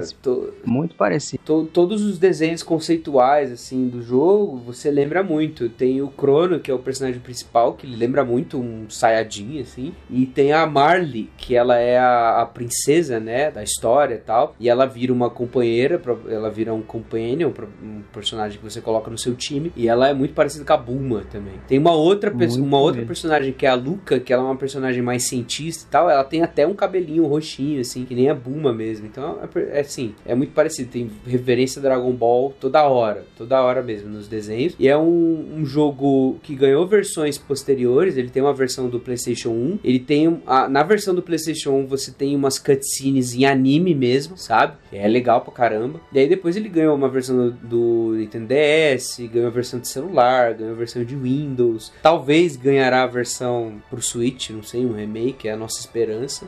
Tem continuação, que é o Chrono Cross. Tem uma continuação que eles tentaram começar a fazer, a Square até registrou, que chamava Chrono Break, mas não fez nada e a licença é, expirou em 2003. Mas enfim, é um, um jogo fantástico, assim. Eu joguei ele muitas vezes. Eu não dei os 13 finais, mas eu dei vários deles, assim, mesmo. Os outros eu fui vendo gameplay e tal. É um primeiro jogo que eu tive que usar detonado pra ver o que, que tinha que fazer. Tem muita coisa, muito detalhe, muito equipamento. É, Tem muita possibilidade, né, É. mano? Tem muitos caminhos pra O seguir. que eu acho desse jogo, assim, eu não joguei, mas eu joguei muito, eu gosto bastante de Final Fantasy e pelo que eu sei do Chrono Trigger, é o que eles falam que é um dos jogos que, junto com o Final Fantasy, é os os que tem as histórias mais profundas, assim, né, cara? Isso. é. Envolventes. É uma, umas temáticas, assim, que você pensa, putz, cara, isso pra quem acha que videogame é bobeira, cara, não, não é. É, a, a história desse jogo, ela é, assim, é bem complexa. Inclusive os times de é, diretores, desenvolvedores, designers, é, os escritores de roteiro, os caras que compõem música. Por exemplo, o Nobu, que faz as músicas do Final Fantasy, ele Uhum. faz a música do Chrono Trigger também. Os caras são desenvolvedores do, do Chrono Trigger, tem, participam na equipe do Final Fantasy. Enfim, ele é tipo esse jogo é desenvolvido pelo Dream Team da, da, da Square, sabe? Tipo, é- depois desse jogo, esse time trabalhou em vários outros jogos, tipo Dragon Quest, Breath of Fire, Fire Emblem, Final Fantasy vários outros jogos, assim, tipo Secret of Mana. Então, é uma história muito boa, muito boa mesmo. A história, como é que é? É o seguinte: você é esse personagem Crono, que classicamente você começa o jogo dormindo e tua mãe te acorda pra ir no festival da cidade. tipo, basicamente todo jogo de RPG copia É o isso maior depois. clichê dos RPG. É, é, é, Você fala com a sua mãe, sua mãe te dá um dinheirinho, aí você vai e encontra uma menina no caminho. E aí ele tá lá nessa feira, nesse festival da cidade e tal, e tem várias coisas pra você fazer. É, é legal porque tem vários diálogos, tem vários mini jogos dentro do jogo que vão te ensinando elementos do jogo e tal. E aí você encontra com ela, ela tem um pingente, vocês vão numa apresentação de uma cientista que é essa Luca e ela tá ali e tal, e aí ela, a Luca fez um, uma máquina de teletransporte. Esse é o começo do jogo, né? E aí teletransporta do ponto A pro ponto B e tal, aí dá uma zica lá que abre um portal. Só que esse portal é um portal temporal. No começo você não sabe muito bem o que é isso, né? Mas você abre esse temporal e essa menina que você tava protegendo entra dentro do portal e some. E aí você é levado a tipo, beleza, eu preciso resgatar essa mina. Tipo, é minha responsabilidade e tal. Então a história do jogo vai sendo levando para isso. Disso você viaja no tempo para uma época medieval que chama Idade das Trevas. Massa. E aí você descobre, vai, vai descobrindo, conversando com os personagens e tal, que você tá no passado, sabe? E você fala, meu, eu entrei num, num portal do tempo. Eu viajei no tempo com o jogo. E consequências que, do que você faz no passado, quando você volta depois pro presente, elas estão ali. Você modifica, assim. Então, se você vai trabalhando com essa questão das linhas temporais e tal. Só que aí você vai descobrindo que o grande plot do jogo é que uma entidade intergaláctica, ela lá num passado muito distante, ela caiu dentro da Terra na forma de um meteoro e ela se chama Lavos. E num futuro você descobre que ela irá despertar e destruir todo mundo, porque em uma, uma certa altura do jogo você vai pro futuro e descobre um futuro pós-apocalíptico quando o apoca- apocalíptico quando esse Lavos despertou e destruiu tudo. E aí fica aquele senso de responsabilidade, você sabendo disso, fazer o possível no passado para isso não acontecer. Então aí você fica viajando no tempo entre várias ah, épocas diferentes e encontrando como fazer isso de um lugar para outro, construindo uma nave que viaja no tempo. E cada época diferente você vai ganhando um companheiro, faz parte do seu time, faz parte da sua equipe, tem habilidades exclusivas e tal. E a mecânica de combate desse jogo é animal, animal assim. É, e cada companheiro também vem de uma época diferente, né? Então tem, tem muita, muita diferença, assim, no- na própria estética do, do pessoal do Sim. negócio. Tipo, tem até o Frog, por exemplo, que, tipo, mano, o cara é, É. um sapo, tá ligado? E aí você vê a história do cara, ele era um cavaleiro, foi transformado num sapo e tal. E aí é bizarro que tá todo mundo nos Companion andando assim e o Frog tá pulando, porque ele é um sapo, saca? Ele é um sapo. É, é muito legal com é, essa questão da viagem no tempo. ah, é muito bem aproveitada, assim, até na própria dinâmica dos personagens. Porque aí você constrói uma dinâmica muito diferente do que se tinha, né? São vários personagens de tempos diferentes, agindo ali em prol desse objetivo ali em comum que eles estão lutando. Isso vai dando um, um- um- texturas e camadas narrativas pro, pro jogo que é. Que é Mano, é muito, muito divertido você jogar. Sim. O flow que esse jogo tem eu acho muito bom também, assim. Quando você tá jogando, é muita informação. Eu lembro que quando eu joguei assim a primeira vez, eu achei que era muita coisa. Mas ao mesmo tempo, tipo, é um jogo tão massa, ele vai te conduzindo tão de uma forma tão bem conduzida, vamos digamos assim, ele vai te conduzindo pela mão mesmo, que tudo aquilo vai sendo muito natural e você vai realmente se divertindo jogando. Cara, esse jogo Sim. é muito da hora, é muito da hora. Pra mim é o melhor RPG já feito, assim mesmo. É o mais fechadinho, assim. Talvez o que mais influencia todos os RPGs posteriores, Sim. assim. Tipo, você vê personagens bem diferentes. Ele não tem. Você não tem esse fator assim, ah, tenho dois personagens que fazem a mesma coisa. E eu só vou escolher aquele que eu gosto mais. Não, todos eles são úteis em si mesmo. Tipo, você tem o Crono, que ele é um espadachim, beleza? É o teu personagem principal que você mais gosta. Mas você tem, por exemplo, um outro espada- espadachim com características diferentes que é o Frog, que era esse cavaleiro que virou um sapo e tal. Aí você tem a Marley, que é essa princesa, e ela é- tem um arco e tal, então já tem características diferentes e você tem a Luca, que ela é uma cientista e cada um deles tem um elemento e tal. E aí você vai pro futuro e encontra um robô, sabe? Tem todas as questões de ele ser uma inteligência artificial, Sim. e aí você vai pro passado e encontra uma lutadora da época pré-histórica, que é a Ayla. E aí tem um personagem que dá pra você pegar ou não, que é o Magus, né? Que é o último personagem que você pode pegar, ou pode escolher é, lutar com ele. Daí, de acordo com o que você faz, tem um final diferente. E é isso, cara. São personagens muito bons. Cada personagem tem um plot dele mesmo, então tem uma, uma subquest pra resolver o plot dele, as consequências que você, do que você faz, com qual personagem você fala, se você salva um gatinho ou se você rouba comida, elas aparecem em algum ponto do jogo. Lembrando que esse jogo é um jogo de 95, então, cara, não tem Max Effect ainda, tipo Mass Effect que talvez seja o jogo de RPG que tem mais consequências das suas ações. Uhum. Então você vai lá, cara, e é isso. Um jogo muito legal, inclusive tem para celular se você quiser comprar. Sim. Essa versão para celular ela tem um final a mais, tem um trecho a mais do jogo depois que você acaba a versão original dele do Super Nintendo tem ainda mais um pouco para jogar que eles adicionaram porque é a versão do Nintendo DS e dá para você fazer ao invés de 13 finais 14 finais. Nossa. É. Cara, eu sou. Eu fico muito mexido com temática que envolve consequência temporal, assim. Desde que eu vi Efeito Borboleta pela primeira vez, eu fiquei realmente impactado. Então, esse. Isso que mexe com o tempo me pega, cara. O Gui tava falando, eu sei que ele acha pra ele não é o melhor da franquia, talvez seja o mais chato da franquia, mas me lembrou um pouco Final Fantasy X. Foi o último que eu joguei. E você joga com o Tidus, lá você é jogado para um por um portal também, você vai parar em uma outra um outro tempo. E você joga o tempo inteiro achando que aquilo lá é o futuro, que você tá no futuro, que sua cidade foi destruída há muitos e muitos anos. Só para no é lógico, não dá pra falar de tudo aqui, mas só pra no final você descobrir que Tidus que você jogava, você não era nenhuma pessoa real, você era só um sonho é, de uma galera lá que há muito Cara, tempo estava spoilou o jogo aqui na hora, hein, mano.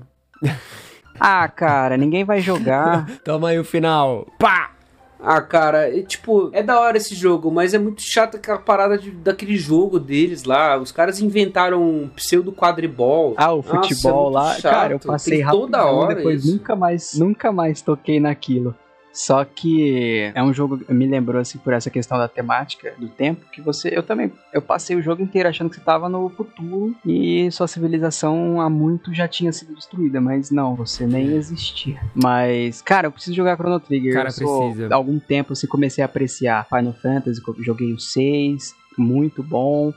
Agora eu preciso entrar no Chrono. Trigger. Tem, tem um, tem um negócio que acontece no Chrono Trigger que é legal na batalha, assim. Eu falei que a batalha eh, talvez seja o ponto alto dele. Porque a batalha é uma batalha assim, você tá no mapa andando, você vê o inimigo e não muda de cena. Não tem tipo um e aí vi um outro negócio e aí você vê ah, um Wide Pikachu apareceu. Não é tipo igual Pokémon ou igual qualquer outro RPG que para tudo e você tá andando do nada e você fica toda hora tendo que ser tendo que batalhar e tal. O inimigo já tá lá, você sabe que se você passar perto dele vai ter a batalha. Você pode optar por se tipo dar a volta. Então é um negócio legal. E a batalha tem um passo muito interessante. Você tem ataques legais e você tem um negócio que é a magias combinadas. Por exemplo, à medida que você vai evoluindo, ganhando level, você aprende uma magia que se o outro cara que tá na, na sua equipe aprender uma outra magia, você combina as duas e faz um, um negócio junto. Tipo, os dois espadachins vão lá e cada um dá uma, uma espadada num X-Strike, que é um dos, o- um dos ataques do Frog com o Crono. Tem lá o Thunder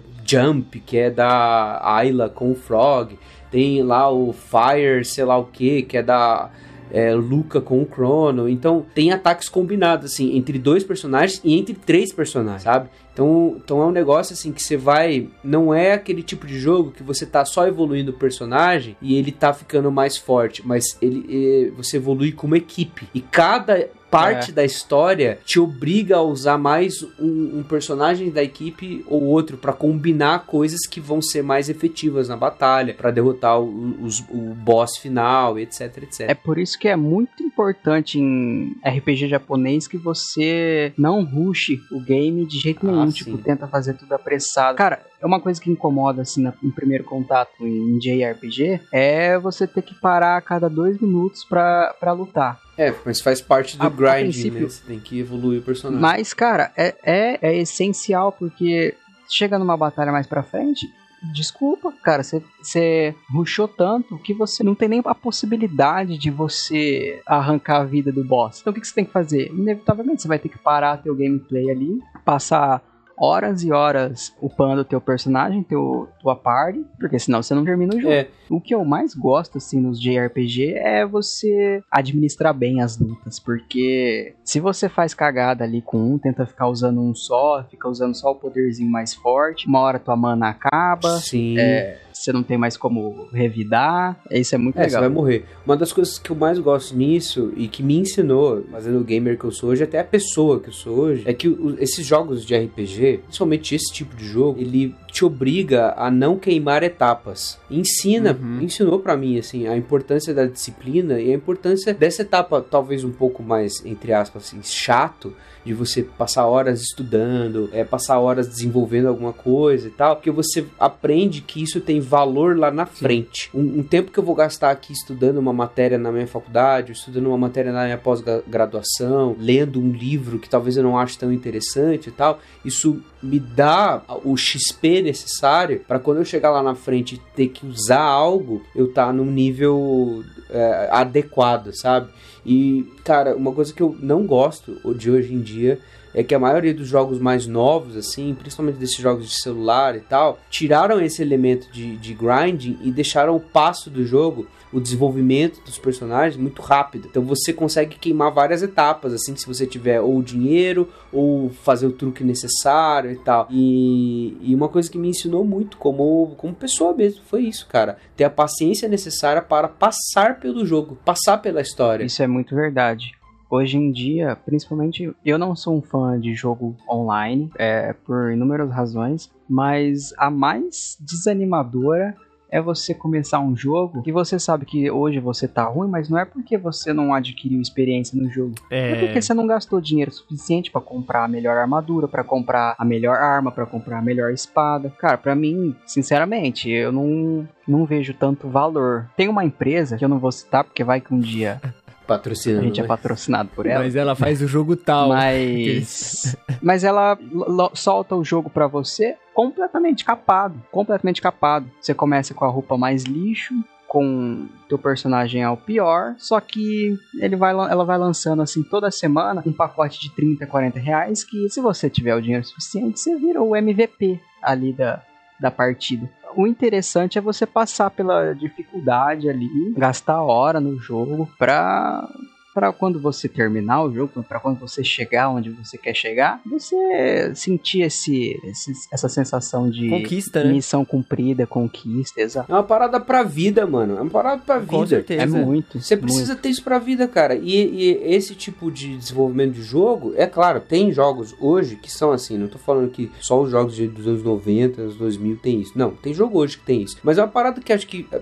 pra você que tá ouvindo, é importante. É importante você não queimar etapas na sua vida. E uma das maiores tentações pro nosso mundo hoje é você ficar rico rápido, é você virar chefe rápido, é você ter seu primeiro milhão rápido, sem você passar pela, pelo desenvolvimento necessário que te dará um aproveitamento melhor quando você conseguir essas conquistas. Quando você conseguir os seus troféus que você está correndo atrás, você ter a maturidade necessária e também a força necessária para carregá-los, entendeu? É, o desenvolvimento é muito, muito importante. É a disciplina para você chegar lá é importante. cara. Cara, a graça tá nisso também, né, mano? Você jogar um Exato. jogo e você tá tentando aquela bodega tempos e tempos e tempos e tempos e tempos. E você tem. Mano, uma das experiências que eu mais tenho jogando videogame é de, tipo, tá jogando o jogo e demorar muito pra passar um negócio. Muito. Mas quando você passa, irmão, não tem sensação mais legal que é de você falar: caraca, eu passei. Eu, eu entendi o que eu tinha que fazer, eu fiz isso. É aquela época do videogame, da época que a gente jogava videogame e chegava numa fase específica, você ficava em pé, né? É. Sim. Você levantava assim e chegava. Ou você encostava- sentava mais pra frente, deixava o bumbum É. bem na bordinha assim do sofá. Quando era muito difícil eu não passava, eu chegava até a orar. Falava, Deus, me ajuda a passar nessa daqui, por favor, mano, que eu não tô conseguindo, não. Quando a gente tava jogando FIFA, tipo, FIFA entre eu e meus irmãos, eu e meus amigos e tal. Aí você tava jogando todo jogado no sofá e tal, aí você começava a perder, se sentava Você já direito. sentava, ajeitava, né? É, aí vinha, agora vinha vai, gol. agora vai. jogar É sério. isso. É, e precisa disso, Street né? Fighter, sentava, agora vai, vou dar todos os Hadouken. Não, Street Fighter, É quando você levantava pra você conseguir apertar os, os botões com mais pressão, aí você, você já tava mostrando porque você veio jogar. E acho que tem isso, mano. É essa, essa. Sabe, que, que graça tem você simplesmente jogar um personagem virtual que não vai ter nenhuma dificuldade nas.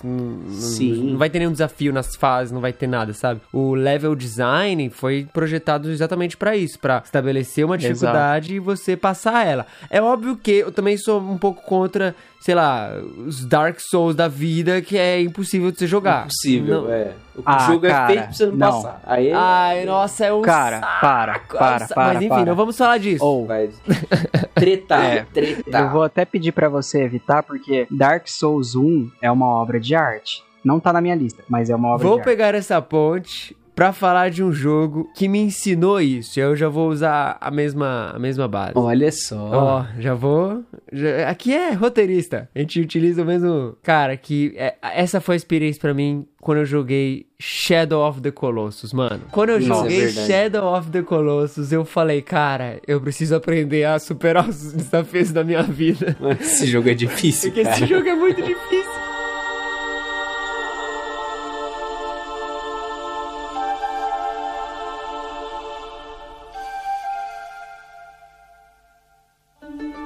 Cara, esse jogo, ele é. Ele foi uma experiência muito, muito impactante pra mim, assim. Porque você tá ali na época do Play, Play 2 jogando GTA, jogando Bully, você tá jogando muito jogo maluco, frenético, cheio de informação, com muita coisa, tipo, literalmente aparecendo na tela. Faz isso, você tem que fazer isso, você tem um mapa, você sabe pra onde ir. E aí você liga um jogo que você só vê um cara andando de cavalo, carregando uma mina, tocando uma música. Na verdade, Nossa. no começo eu nem sabia que era um cara, porque tinha um rosto meio É bem efeminado e eu achei que era mulher. cara.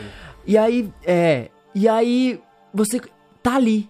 E aí não te aparece quase nada. E é uma linguagem fictícia também, né? É, é uma língua é. fictícia. E você começa a jogar. E é exatamente isso, tipo, você aparece o primeiro titã lá, o primeiro colosso lá, o, o colossai na sua frente, e você fica tipo, e aí? O que, que eu vou fazer? E aí você começa a É. pensar, você começa a descobrir alguns sistemas, alguns negócios, e cada novo gigante, cada novo titã que aparece lá, você tem que descobrir como eu faço pra derrotar esse aqui em específico. E cara, isso é um Cara, desafio muito grande, mano. Primeiro você precisa achar o bicho, né? Porque tem uns lá aí que, meu Deus do céu, eu demorei pra achar. cara. É, pra a achar também, né? lá, é um mapa a espadinha gigante. lá mano. batendo sol, cara, pelo amor de Deus, não dava. Não dava, é impossível. É impossível. Ou, mas a sensação de quando você tá em cima do titã e ele começa a se balançar lá, e você segurando o bolinha e teu fôlego tá quase acabando e você precisa soltar. Isso Cara, é muito louco. Que da hora. Pô, mas é, é um jogo assim que, apesar de não ter texto, você vai. Ele te induz a, a perceber Uhum. o que tá acontecendo ali, né? É o, o cara ele quer ressuscitar a namorada dele, tem um deus ali que fala pra você, ó, ele- tem seres aqui que estão limitando o meu poder, destrua todos Eu realizo eles e- desejo, né? né? Eu realizo teu desejo. Só que você vai achando que, pô, são seres péssimos, terríveis, são ameaças. Mas, cara, eles estavam tranquilos, eles eram guardiões ali do lugar. E você vai cometendo essas atrocidades ali, eliminando os colossos da ilha, até a tua aparência, cara, você vai começando a ficar. É, eu nunca- é uma coisa que eu não entendi na época, mas quando você vai morrendo, vai, você meio que vai sendo possuído ali, né? Por É, uma- os bichão vai te entrando Hum. dentro de você, não tem um negócio assim? É meio Eu, bizarro, eu não mano. entendi nada desse jogo, cara. Eu não entendi nada desse jogo. Eu esse jogo demorou pra eu gostar dele, cara. Sério? No começo. Nossa. É porque é o seguinte, o jogo é só você contra os bichos. Não tem nenhum bicho É só low isso. level, sabe? E eu, quando eu peguei ele, é de Play 2 esse jogo, É, né? de Play 2. Qu- 2005. Quando eu peguei ele, eu tipo cheguei e falei assim, nossa, deve ser mó legal, porque tenho que matar o Colosso no final, mas vai ser tipo um God of War, doce ilusão, sabe? Aí eu lembro que eu demorei pra gostar desse jogo. Nossa. Ô, os, os ca... ô, nossa, esse jogo. O cara estudou. Como que é o nome daquele esporte de cavalo lá, mano? É alpinismo. Hipismo. Hipismo? O cara estudou hipismo, Hipismo. pra poder fazer o design do cavalo e o cavalo andar bonitinho. Mano, E não anda. E ele morre no Tipo, eu final. não acho o cavalo não, mas bonito. não, é pra época, Ah, não, ele não, ele não morre no Ah, final, mano, não. esse cavalo é mó feio, cara. É muito maior que o menino. Mas o- eu vou botar aqui um dia no videogame, vou mandar foto pra vocês, a versão remaster. Pô, esse jogo é lindo Jogo demais. Disseram que ficou muito bom mesmo. É lindo demais. E, e para mim foi exatamente isso, assim, de... O jogo é em silêncio, o jogo não tem ninguém falando, o jogo não tem, tipo, nenhuma informação, a tela é, é limpa, você só tá vendo o moleque, o cavalo dele, que... Cara, como que era o nome do cavalo dele? Esqueci agora o nome do cavalo. Mas enfim, você tá vendo só isso e quando você encontra um titã, você vê esses titãs, esses... Mano, fã titã, né? Os colossos, bichão grandão.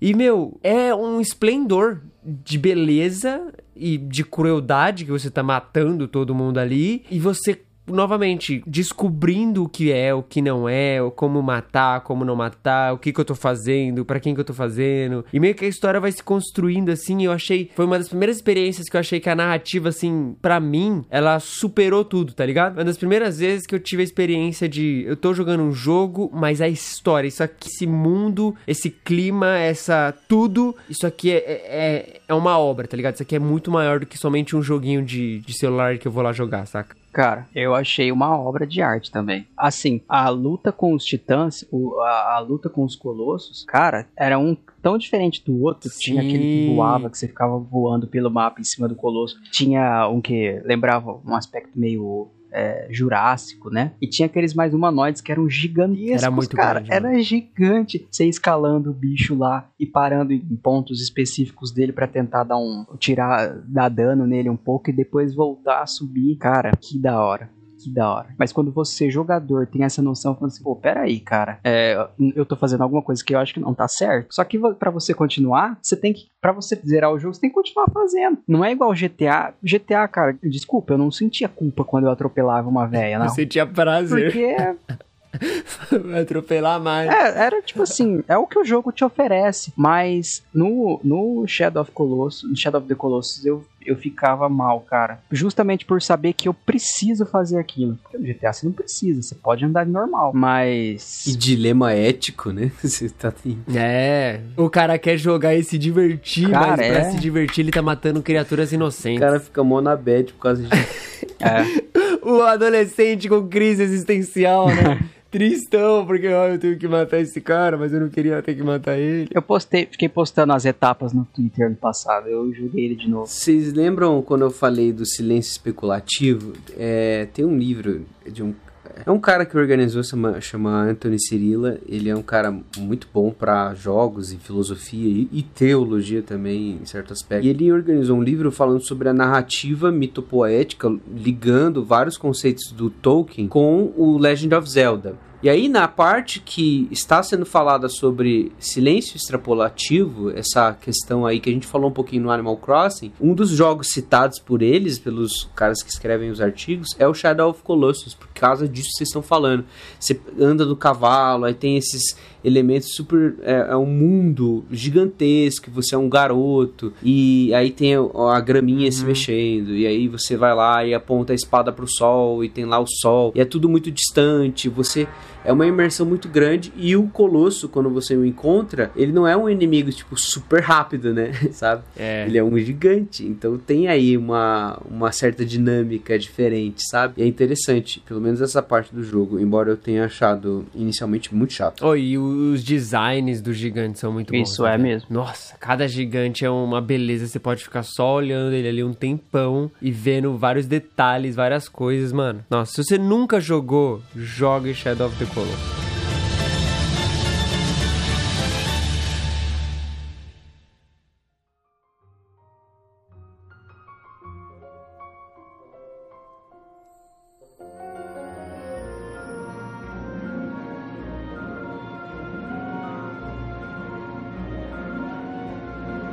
Cara, tem uma teoria da conspiração aí que os caras falam que todo episódio aí eu tento falar de Harry Potter. Mas é verdade? Então, né?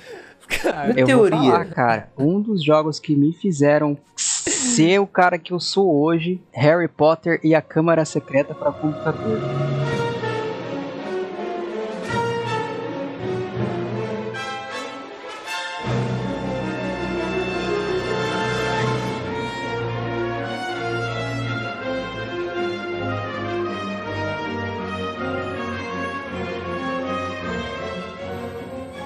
Cara, quantas horas na infância eu passei jogando esse jogo. E eu não zerei só uma vez, não. Zerei em 2004, 2005, 2006, 2007, 2008. Cara, Você estudou em Hogwarts e você tem o diploma do jogo. Mas só o segundo ano que ele jogou, né? Porque só foi o dois.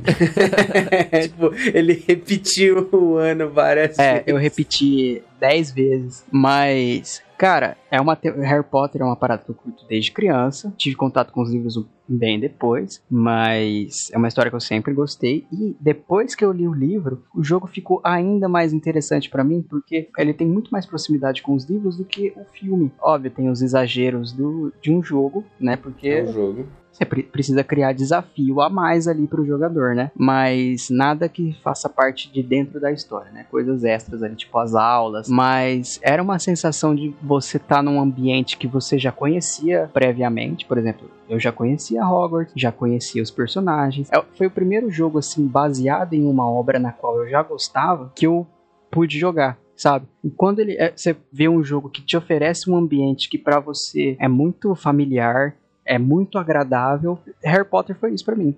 Você jogava em Hogwarts, jogava no Beco Diagonal, você participava das aulas, você estava em contato o tempo inteiro com, com os personagens que você já conhecia dos filmes. E além disso, tinha muito colecionável, tinha as cartinhas de bruxo que você colecionava pelo jogo. Então, tipo, tinha 50 cartinhas de bruxo de bronze, não, 20 de bronze, 50 de prata, 100 cartinhas de ouro, e cada cartinha contando a história de um bruxo diferente da época. Pra galera aí um pouquinho mais extremista, gente, não é bruxo tipo, é. ocultista, não, tá? É. Mago, Wizard. São magos. É, Merlin, você conhece Merlin, não conhece? Então, tinha cartinha de Merlin. Gandalf. Gandalf também tinha esse. Não, pera, esse é de outra. Esse é o melhor. Calma aí. Versão melhorada do Dumbledore. Aquele- Aqueles caras que tudo fala de Harry Potter e Senhor dos Anéis, o cara já quer puxar uma briga, né? É, mas o outro é melhor. Não, eu, ó, eu não sou desses, não sou. Mas enfim, a trilha sonora, cara, pra quem é uma criança como eu que foi muito assim, eu não era introspectiva, mas eu sempre tive esse lance de gostar, sabe? Eu não, eu não sou bom em futebol, eu não sei andar de bicicleta, tá? Nunca fui esse da galera que brinca com a galera do bairro, assim, que vai jogar bola com a galera do bairro. Gente, sério, desculpa, mas eu era um, um carça quadrado quando eu era criança. Mas aquilo que eu gostava e aquilo que eu entendia, eu gostava muito e me envolvia muito. E Harry Potter era uma parada,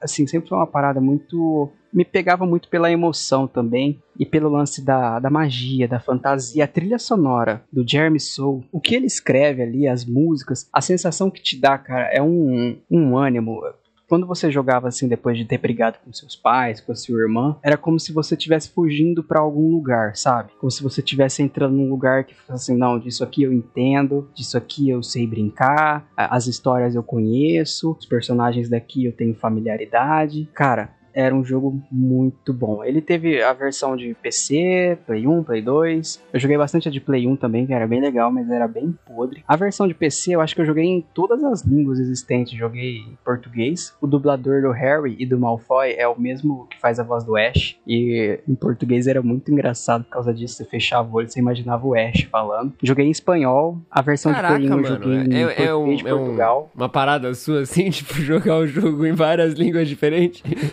Ele joga o jogo e vai, vai querer entrar no livro dos recordes. O cara que jogou mais vezes Harry Potter e a câmera É. secreta.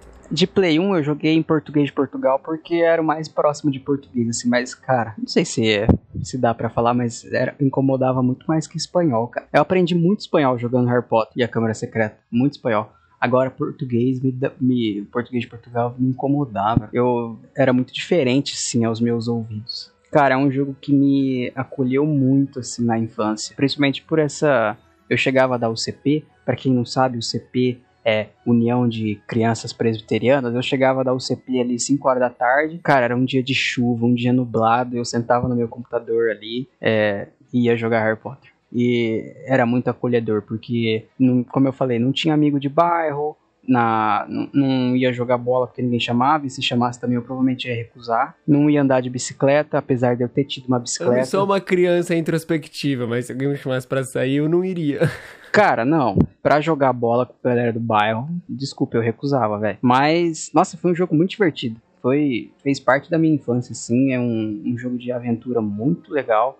Ah, cara, é difícil falar. Eu fico. Eu tenho muita vontade de jogar de novo. então. Uma parada sobre Harry Potter é que assim, o universo de Harry Potter, ele é um universo muito muito bom pra se fazer essas paradas de, de jogo, né, mano? Tem muita coisa pra se explorar nisso e tem muita muitos elementos que em jogo ele funciona muito melhor. Eu não sou um fã, enfim, tenho minhas diferenças com Harry Potter, não, não, não assisto, não leio, mas eu reconheço isso, assim, de que tem muitas coisas que quando transformado em jogo, isso agrega muito, sim. Eu não cheguei a jogar esse especificamente de PC, mas eu lembro de ter jogado uns, assim, posteriores não lembro em qual console também foi, mas que eram muito divertidos, assim. Tirando o fato de que era Harry Potter, era um jogo muito bacana, tá ligado? Tinha elementos muito legais. Então acho que isso faz parte da narrativa, né? O universo estendido, assim, do- de Harry Potter, cara, é, uma, é um baú de tesouro. A J.K. escreve muito bem, menos roteiro, porque Animais Fantásticos é um lixo. Nossa, eu gostei, mano. O único filme de Harry Potter que eu gosto e o cara mete essa, mano. Nossa.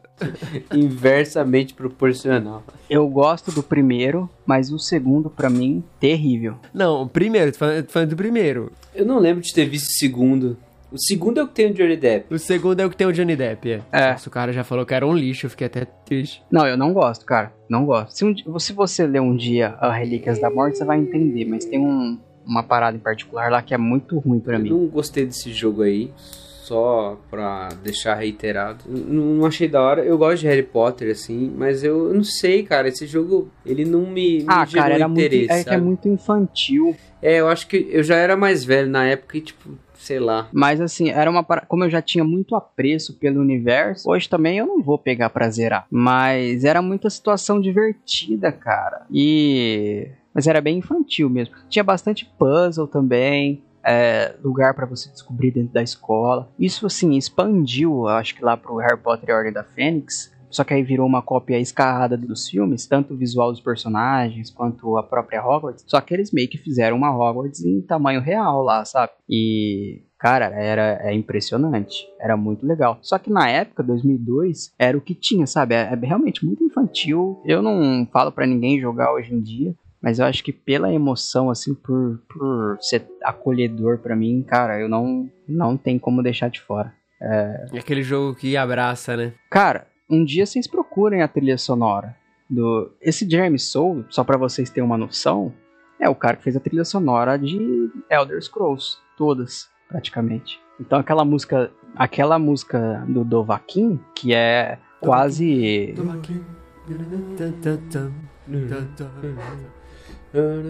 Uma vez eu ensinei um aluno meu de violão a tocar essa música. eu ouviria. Ensinei o cara a tocar essa música. Você ensinou? Ensinei, ele pediu. Ele era fã do Skyrim, assim. Aí a hora que ele falou, eu falei, você quer aprender a música do Vaquim? Aí, nossa! E aí eu ensinei pra ele no Olha violão. Cara, é perfeita essa música. E é o mesmo compositor. Aprende também, hein, Gabi. Cara, tem um problema, eu não, não sei tocar violão, velho. É que você não teve aula com o Gui. Pois é.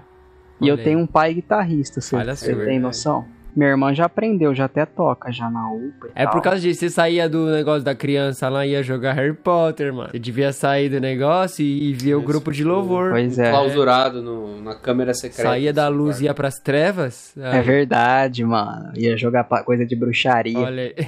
Cara, tinha uma música tão ridícula nessa época, não sei se o Gui lembra. que Falava, falava mal de tudo que a gente gosta. Tocava na igreja lá. Falava de Harry Ah, Potter, é, falava de Senhor dos dessa Tocava na Anéis. igreja, mano. É. Não lembro, não. O, como que é? O anel não sei o que lá. É, tocava, mano. Era falava mal que de tudo falava que tipo, pode imaginar. Não, não é o super-homem que vai me salvar, e não é um anel que vai, sei lá o quê. Ah, é, é aquela. Mano, isso é, isso é muito cringe culture mesmo, né, velho? Nossa. É tipo aquela, aquela, aquela imagem que tem lá todos os personagens da Marvel, eles estão olhando Jesus ensinando, assim.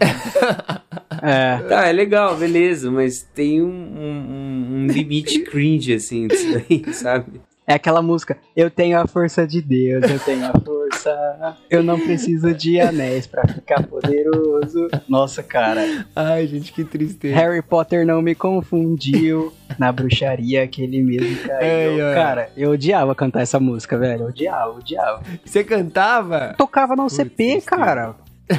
Isso que já faz uns 16, 17 anos, né, mas... Não funcionou, né? A música não teve efeitos. Mas é isso. Não.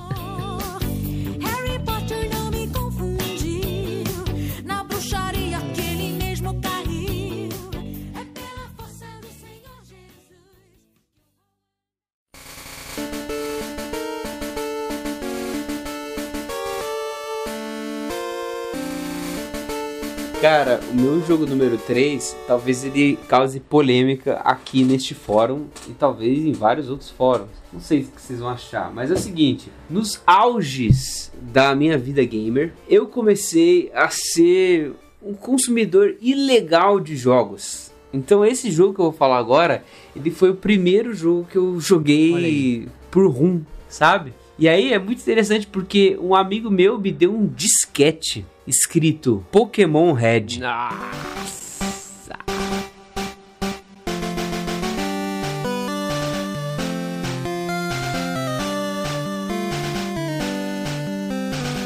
Foi o meu primeiro contato com Pokémon na vida, assim. É, antes de, de começar a passar o, o desenho. Logo, logo depois começou a passar o desenho. E aí a gente ficou viciadaço, assim, no, no desenho do, do Pokémon. Eu tava. Nessa época eu já tava na quinta série. Mano, era um bagulho insano, assim. E tipo, eu recebi ele no disquete, aí eu instalei no computador, aí tinha um emulador lá de Game Boy, o Game Boy cinzinha.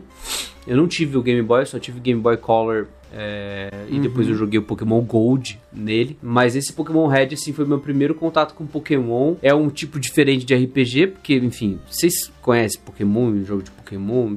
Creio que poucas pessoas não jogaram um jogo de Pokémon até hoje. E, cara, foi essencial para vários vários aspectos da minha vida, assim. Primeiro que eu tive que aprender inglês para passar daquele maldito Snorlax dormindo. Então, eu não sabia o que fazer, cara. Eu travava, daí eu tinha que pegar dicionário de inglês, ler o que os caras estavam falando e tal, para passar as partes do jogo, do jogo, né? E é isso, esse, é- esse é o jogo Pokémon Red. Não sei se vocês chegaram a jogar o Red. Cara, esse jogo eu joguei, mano. Cara, eu já eu consigo me relacionar com esse lance do, do dicionário, porque eu fiz muito isso no Play 1. Jogo do Tarzan. Mano, videogame o maior Nossa. professor de inglês que tem, né? Convenhamos. Tu acha que eu aprendi inglês jogando videogame? Eu aprendi no videogame e música, assim, porque, cara, eu, É. eu falei do Chrono Trigger, né? E agora no Pokémon e nos outros, tinha, era, não tinha jogo em português. É. Não tinha, cara. Era, era isso ou nada, sabe? E aí, esses jogos de RPG e tal, eles não eram estritamente famosos na, na minha época, não era todo mundo que gostava, mas, cara, eu gostava muito e pra zerar você precisa entender o que tá rolando, sabe? Eu queria entender o que tava rolando, eu não gosto, até hoje eu não gosto, assim, de passar os textos rápido. Ah, eu também Me- não. Meus irmãos, a briga com meus irmãos era essa. Que a gente tava vendo, é, abrir o jogo pela primeira vez, comprava o jogo, colocava o jogo. Eu gosto de ver aquele negócio. Deixa eu ver a abertura, cara, o que, que tá rolando e tal. Meus irmãos já aperta start, já ia rolando o negócio. Falei, cara, eu ficava muito bravo. Mas eu sou desse, cara. Eu quero entender o que tá rolando. É uma experiência, né, mano? Paguei pela experiência completa, cara. Eu quero Exato. ver tudo que, tudo que você tinha a me oferecer. O doido do Pokémon, mano, é que, assim, essa, essa época é, de Game Boy e tal, eu peguei muito no Japão, assim. E era uma parada absurda, mano. Porque no Japão, os caras são malucos, mano, por Pokémon, velho. É um negócio, tipo assim, loucura total, tá ligado? E eu tive a mesma vibe, assim, de, de jogar Pokémon com a galera. Eu, eu acabei, eu tenho o Game Boy até hoje, esse cinzinha que você falou. E eu lembro que eu jogava muito no, no, no Game Boy. Mas eu lembro que eu peguei muita, muito tempo também jogando Game Boy no próprio DS. E fazia o mesmo esqueminha, assim, de jogar sempre com o pessoal ali. Óbvio que não tinha esse negócio da, da compatibilidade, de você se conectar dessa forma assim. Mas era muito legal você ver qual Pokémon você tinha, qual o seu amigo tinha, você saber os nomes do Pokémon, você saber até onde você foi e tal. E, mano, Pokémon é muito legal porque a vibe que você tem jogando, e aí eu acho que é um dos poucos jogos que fazem isso, é, é que você realmente é um caçador Pokémon, tá ligado? Você pode jogar qualquer outro jogo, sei lá, o Chrono Trigger, você não sente que você é um viajante no tempo. Porque quem é o viajante no tempo é o cara. Mas Sim. no Pokémon, você sente, assim, porque aqueles. É você, né? É, aqueles Pokémon foram você que pegou. É, tá no seu Pokédex. Você tem eles. E quando o cara estiver jogando do seu lado, ele vai ter os dele com os níveis dele e vai ter os principais que ele usa pra batalha. Então cada um tem um jeito diferente de jogar e cada um vai desenvolvendo o seu jeito caçador de Pokémon de ser, tá ligado? Isso é muito legal. Sim, e você pode mudar o nome do Sim. Pokémon pra, sei lá, Francisco, sabe? É. Tipo, O aspecto Animal. exploração nesse jogo também era fenomenal. É, é. Tipo assim, você tá. Você passa por um arbusto e de repente você encontrar o Pokémon que você. Nossa, eu ficava puto quando esses arbustos apareciam Pokémon a cada s- 3 segundos vinha um. Nossa. É. É, tinha um esquema de tirar, né? Você podia dar um migué, assim. Ou deu até vontade de, de jogar o Pokémon GO de novo. Cara, que É, época então. foi aquela, É, velho? pra Esse mim? jogo, o Red e o Yellow também, depois eu joguei o Yellow de Rum também, eu joguei no computador, aí tinha, cara, como tudo no computador, você joga na base do cheat. Então, tipo, vá- tinha Aham. como você... Porque não dá pra você, no Pokémon Red, no cartucho, ter os três Pokémons. O Charmander, o início? Squirtle e o Bulbasaur. Não dá. Mas, tinha um Uhum. esquema que você abria dois ao mesmo tempo, e aí você trocava o Pokémon, entendeu? Então, eu pegava o Charmander, aí depois eu andava lá, pegava um Rattata ou um Pidgey, sei lá. E aí começava o outro jogo, pegava o Squirtle. Aí eu trocava um Pidgey pelo por um Squirtle, sabe? Aí eu começava outro jogo, pegava o Bulbasauro e pegava e trocava, fazia aquele lance do trade, porque no, no console do Game Boy mesmo, dava pra você trocar, sabe? Então, você tinha um cabinho lá que você colocava, até o Game Boy Color também tinha isso e tal. No Game Boy Color, como a gente teve o Game Boy Color e a gente teve eu e meus irmãos, a gente teve o Pokémon Gold. Aí, mano, era isso daí que o Japa falou. Eu levava pra escola e era assim, questão de honra. Eu catar os pokémons raros, assim, e eu prometia pra amigos meus que tinham a versão Silver, que tinha Pokémon que tinha no Gold que não tinha no Silver, e ao contrário também. E eu prometia, cara, vou capturar esse Pokémon, vou pegar, vou capturar dois, e aí a gente troca, e você me dá aquele lá que eu tô querendo. Então, tipo, era um- uma máfia, assim, É, sabe? A máfia do que, que Pokémon. rolava na escola. Exato. E Pokémon foi o primeiro, primeiro jogo, anime, etc. Primeiro uh, hype, assim, que me fez ir pra diretoria na escola. Ô, louco. tipo, sério. A, eu tava, a gente tava na quinta série, aí a gente gostava muito de Pokémon, assim, eu e uns amigos meus. E tava começando a passar o desenho na no Cartoon Network e, e passava em outro lugar também, acho que na TV aberta, era na TV Globinho, sei lá. Aí a gente era muito fã e a gente tinha comprado uma revista daquelas Nintendo World, que eu tinha falado pra vocês outra, outra hora, que eu tenho algumas antigaças lá na casa dos meus pais, né? Aí tinha uma delas que era especial do Pokémon e tinha uma sessão com 150 Pokémons, tipo uma Pokédex, com os desenhos deles. E a gente fez uma aposta entre os quatro e dividiu em duplas. Então cada dupla tinha que desenhar o mais rápido possível, na, do melhor jeito possível, mais fiel, os 150 Pokémons. A gente começou a levar muito a sério a parada. Tipo, a gente ia pra casa um do outro, ficava desenhando a tarde inteira pra acabar os negócios. A gente desenhava no intervalo e tal, e desenhava na aula. Então aí a, a professora pegou a gente desenhando na aula, a gente foi pra diretoria com os desenhos do Pokémon lá, que já tinha naquela época, não sei se vocês ficaram sabendo disso, se passou pra vocês isso. Tem um rolê que deu um, um bafafá que o desenho do Pokémon tinha muito, muita luz, sabe? Começou a dar ataque epilético nas Ah, pessoas e de tal. Ah, eu vi, essas eu já vi, já. Nossa, aí foi um. Nossa, foi. A gente foi pra diretoria por causa de Pokémon. Eu achei que você ia falar do, do da polêmica do demônio de bolso. Nossa. É, Pocket Monsters, né? o que foi febre lá quando eu estudei na, no colegial foi o, o Pokémon Go mesmo, cara. A gente estudava numa área aqui em Rio Preto que é a represa aqui da cidade, né? Perto da represa. Pokémon Go? É, o Pokémon Go. Do celular? Mas não foi outro dia esse negócio aí? Foi 2016, cara. 2016. Meu é, Deus, já 2016. faz tanto tempo assim. Eu tava no segundo colegial. Aí a gente saía da escola, ficava andando ali na região da, do SESI, só caçando Pokémon. E aí tinha os, os ovinhos lá que você tinha que ficar andando bastante, né? Tinha, tinha que andar uma certa quilometragem pra ele abrir e tal.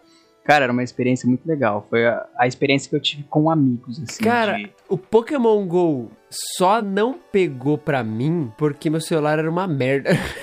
Cara, o meu também era um lixo. Ou, E ele travava muito e eu não tinha paciência, mano. Então, O tipo, meu meus também. amigos iam lá pra um postinho que tinha aqueles posto principal, assim. é. E eu falava, ah, mano, eu não vou, Eu não- velho. Não vou ficar pegando Pokémon se meu celular não aguenta essa bosta. É, eu acho que eu parei no level 14, porque. eu parei no level 2. Nossa, mano. Vocês me desculpam, mas eu acho o Pokémon Go a coisa mais besta do universo, cara. As pessoas andando Ah, era assim, muito da hora, Pokémon cara. Eu, eu não sei, eu Ah, não joguei. Eu achava da hora. ah, O que meu celular isso. não, não tinha era aquele negócio de integração com a câmera, né? Que Aham. O meu, cara, se tentasse, o celular Acabou. explodia. Entrava em torneio, cara, a minha bateria tava tipo assim, 89. Eu entrava num torneio, ficava dois minutos. A hora que eu saía, cara, tava 47% a bateria. É- Era pior que Snapchat o negócio. Mas deu pra me divertir ali com meus amigos uma época. Pokémon é da hora, mano. Pokémon tem, tem muita coisa. Meu sobrinho é fãzão de Pokémon agora. Cara, eu assisti o clássico na Netflix depois. E aí eu fui assistir o XY. Acho que é XY. Que lixo. Nossa, odiei. Oh, cara, mas assim, eu, eu sou muito mais fã do jogo do que do anime. Porque o anime eu já não consigo me relacionar tanto, É. mano. Ah, o primeiro eu gostava. Agora, mas nunca dei muita bola, não. Pra mim é nem fede nem cheira. Cara, eu sou das primeiras temporadas, mano. Tipo, eu assisti a primeira temporada, acho que só do anime, depois nem assisti mais. E aí eu joguei Pokémon Gold, que seria uma segunda temporada, né? E só, mano, não joguei mais nada de Pokémon. Cheguei a jogar Pokémon Stadium. A gente, a gente tinha, de Nintendo 64 a gente tinha o Pokémon Stadium 2. É, e beleza, foi tudo que eu vi de Pokémon na minha vida, assim. Mas, cara, é um jogo bem legal. Não, é um jogo Ô, bem pra legal. vocês terem uma noção do, da, da grandeza de Pokémon assim, eu lembro que. Eu não lembro agora qual era o filme ou qual era o Pokémon que ia aparecer no filme. Mas o Pokémon sempre tem aqueles momentos assim que eles lançam um Pokémon lendário, vai sair um novo, uma parada assim, né? E no Japão era tipo sempre uns mega eventos, sempre tinha uns filmes muito loucos que lançavam. E eu lembro que tipo a interação de anime e videogame era tão grande que você ia pro cinema assistir o filme e na, na saída você recebia um negocinho, um código que você conseguia pegar aquele Pokémon pra você colocar no seu DS, mano. Da hora, cara. Era muito louco. Então a galera ia lá assistir o filme. e Aconteceu isso com aquele Celebi, não foi isso aí? Tem um outro que ficou famoso pra caramba, tanto que ele foi pro Super Smash Bros, que é o Lucario. O Luca, é esse, esse aí que aconteceu, eu lembro, esse aí eu lembro vividamente que eu fui no cinema assistir o filme, e aí eu lembro que aconteceu isso. Mas eu acho que acontece sim, geralmente com os, os pokémons que saem novos assim, acontecem, mano. É, é loucura, mano, e os, os moleques na escola ficavam... É, o primeiro foi o Mewtwo, né? Que tem um filme só dele, do Mewtwo. Pokémon 2000, sei lá como é que é. Nossa, o Mewtwo era meu favorito, mano. O Mewtwo era bom demais. Oh, mas o Lucario também tem um design da hora, hein? Era ele mesmo. É, mano. Bom, o Pokémon é muito bom, que saudade de jogar.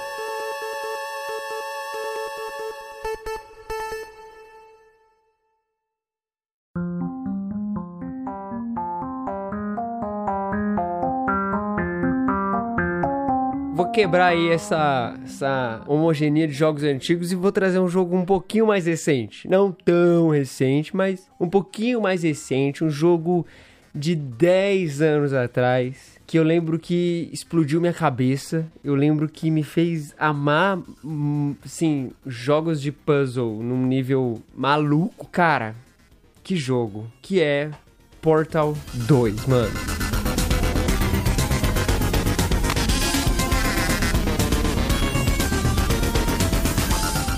Nossa, eu nunca joguei. Também não. Vocês nunca. Não, o que que é isso, eu nunca gente? joguei. Vocês eu nunca.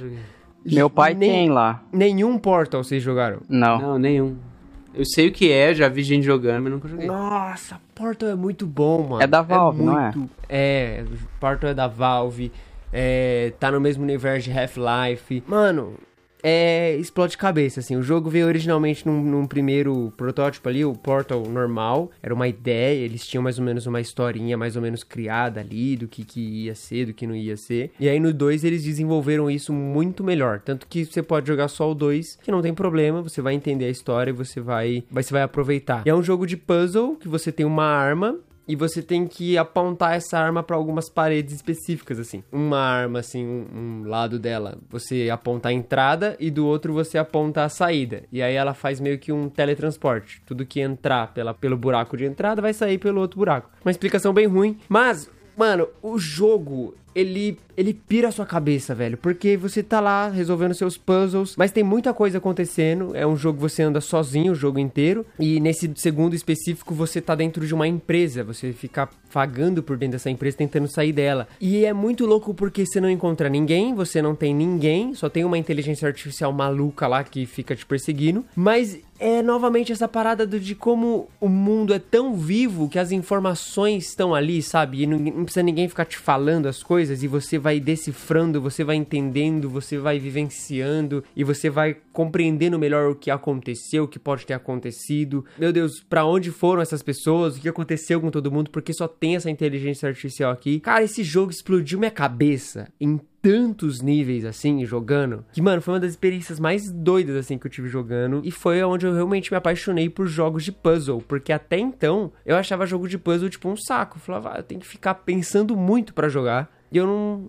Óbvio, Shadow of the Colossus eu, eu gostava, mas porque tem um elemento ali mais do, do seu matar o bichão. Beleza. Mas o Portal é somente puzzle. O seu objetivo é cumprir os puzzles e você sair daquele lugar. E aí você tem um monte de coisa pra você fazer. Cara, vocês devem. cês- joguem. É barato, Esse jogo, é ele saiu de eh, pra computador primeiro. Eu vi que ele tem de PlayStation 13 e tem pra Xbox também, né? Mas ele Foi, tipo ele, computador. ele saiu na época pra multiplataformas, mano. De uma vez, assim. Ah, o primeiro, se eu não me engano, foi pra computador, mas o segundo já Isso foi uma questão de 2011. multiplataformas. Isso 2011. Eu joguei no Play 3. Cara, 20 reais na Steam. 20 reais na Steam. O que, que é um jogo de 20? Não é nada pra uma experiência perfeita. Cara, tem os melhores diálogos. Que ela fica conversando com a inteligência artificial lá e tal. É muito louco, é muito louco. Se eu não me, se eu não me engano, pelo que eu lembro, assim, eles descobrem uma.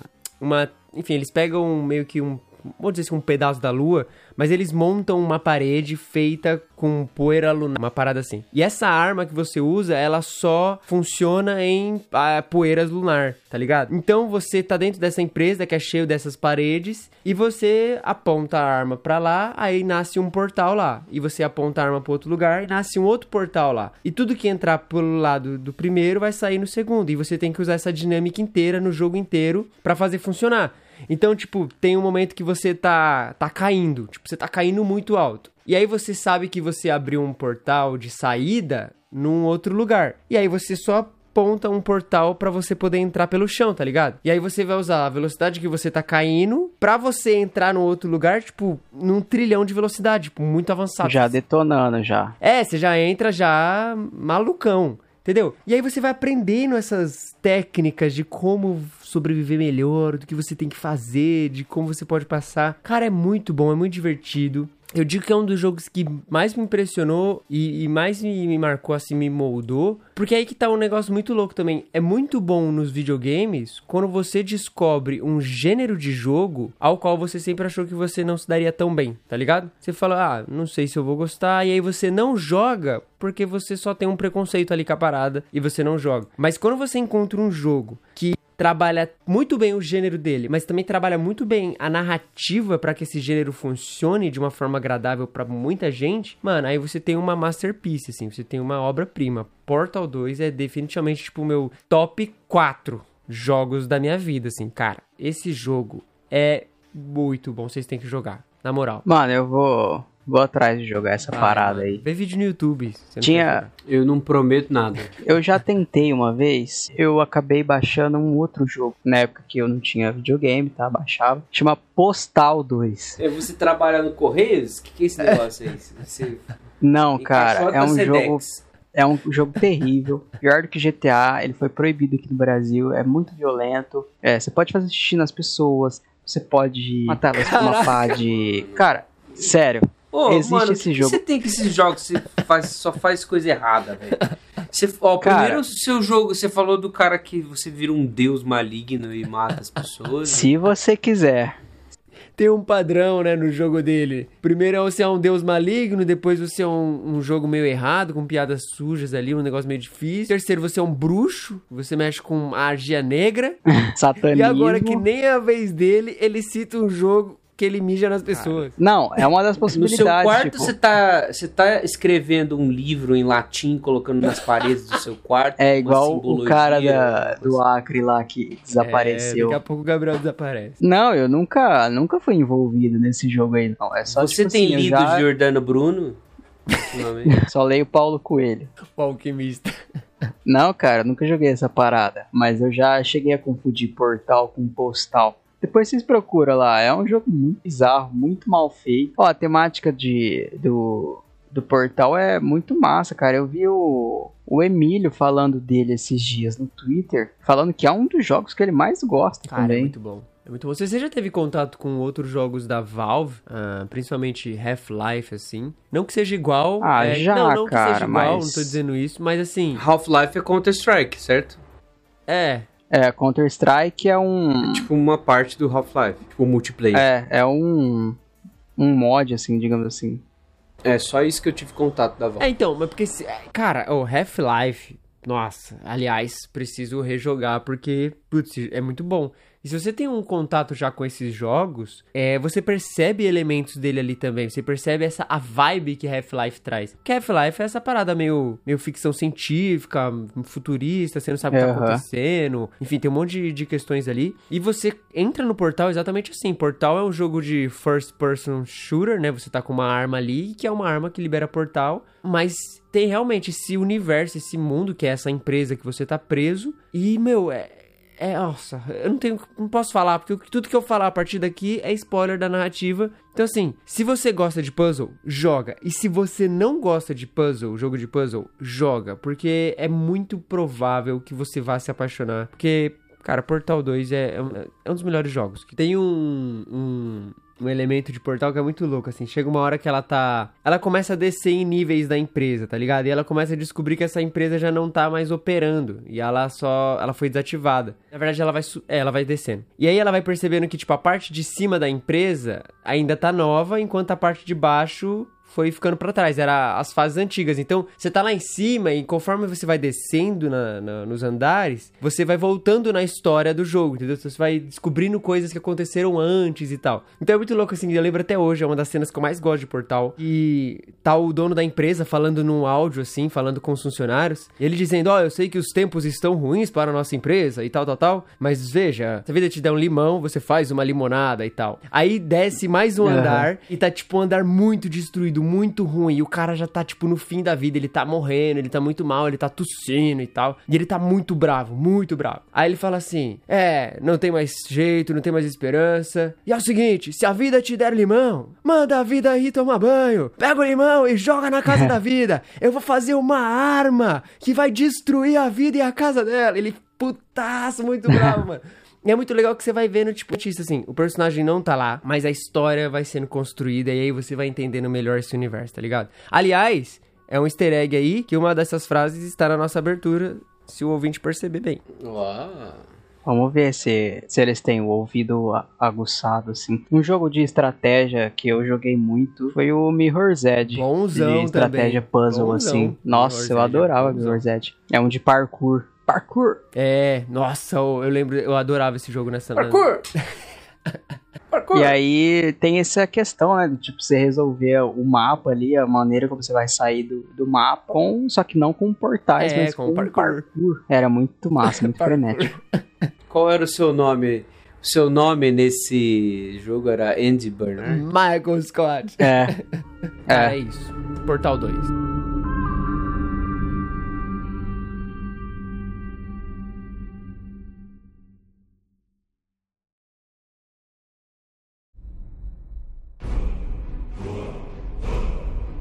Cara, eu fiquei muito na dúvida que jogo eu colocaria aqui, porque a hora que vai chegando no final da lista, você pensa, putz, mas eu ainda não coloquei aquele. Nossa, mas eu ainda não coloquei esse. Mas não teve como. Eu já falei em outros, outros episódios aqui o quanto eu já joguei esse jogo. Tem que ser Elder Scrolls 5, Skyrim.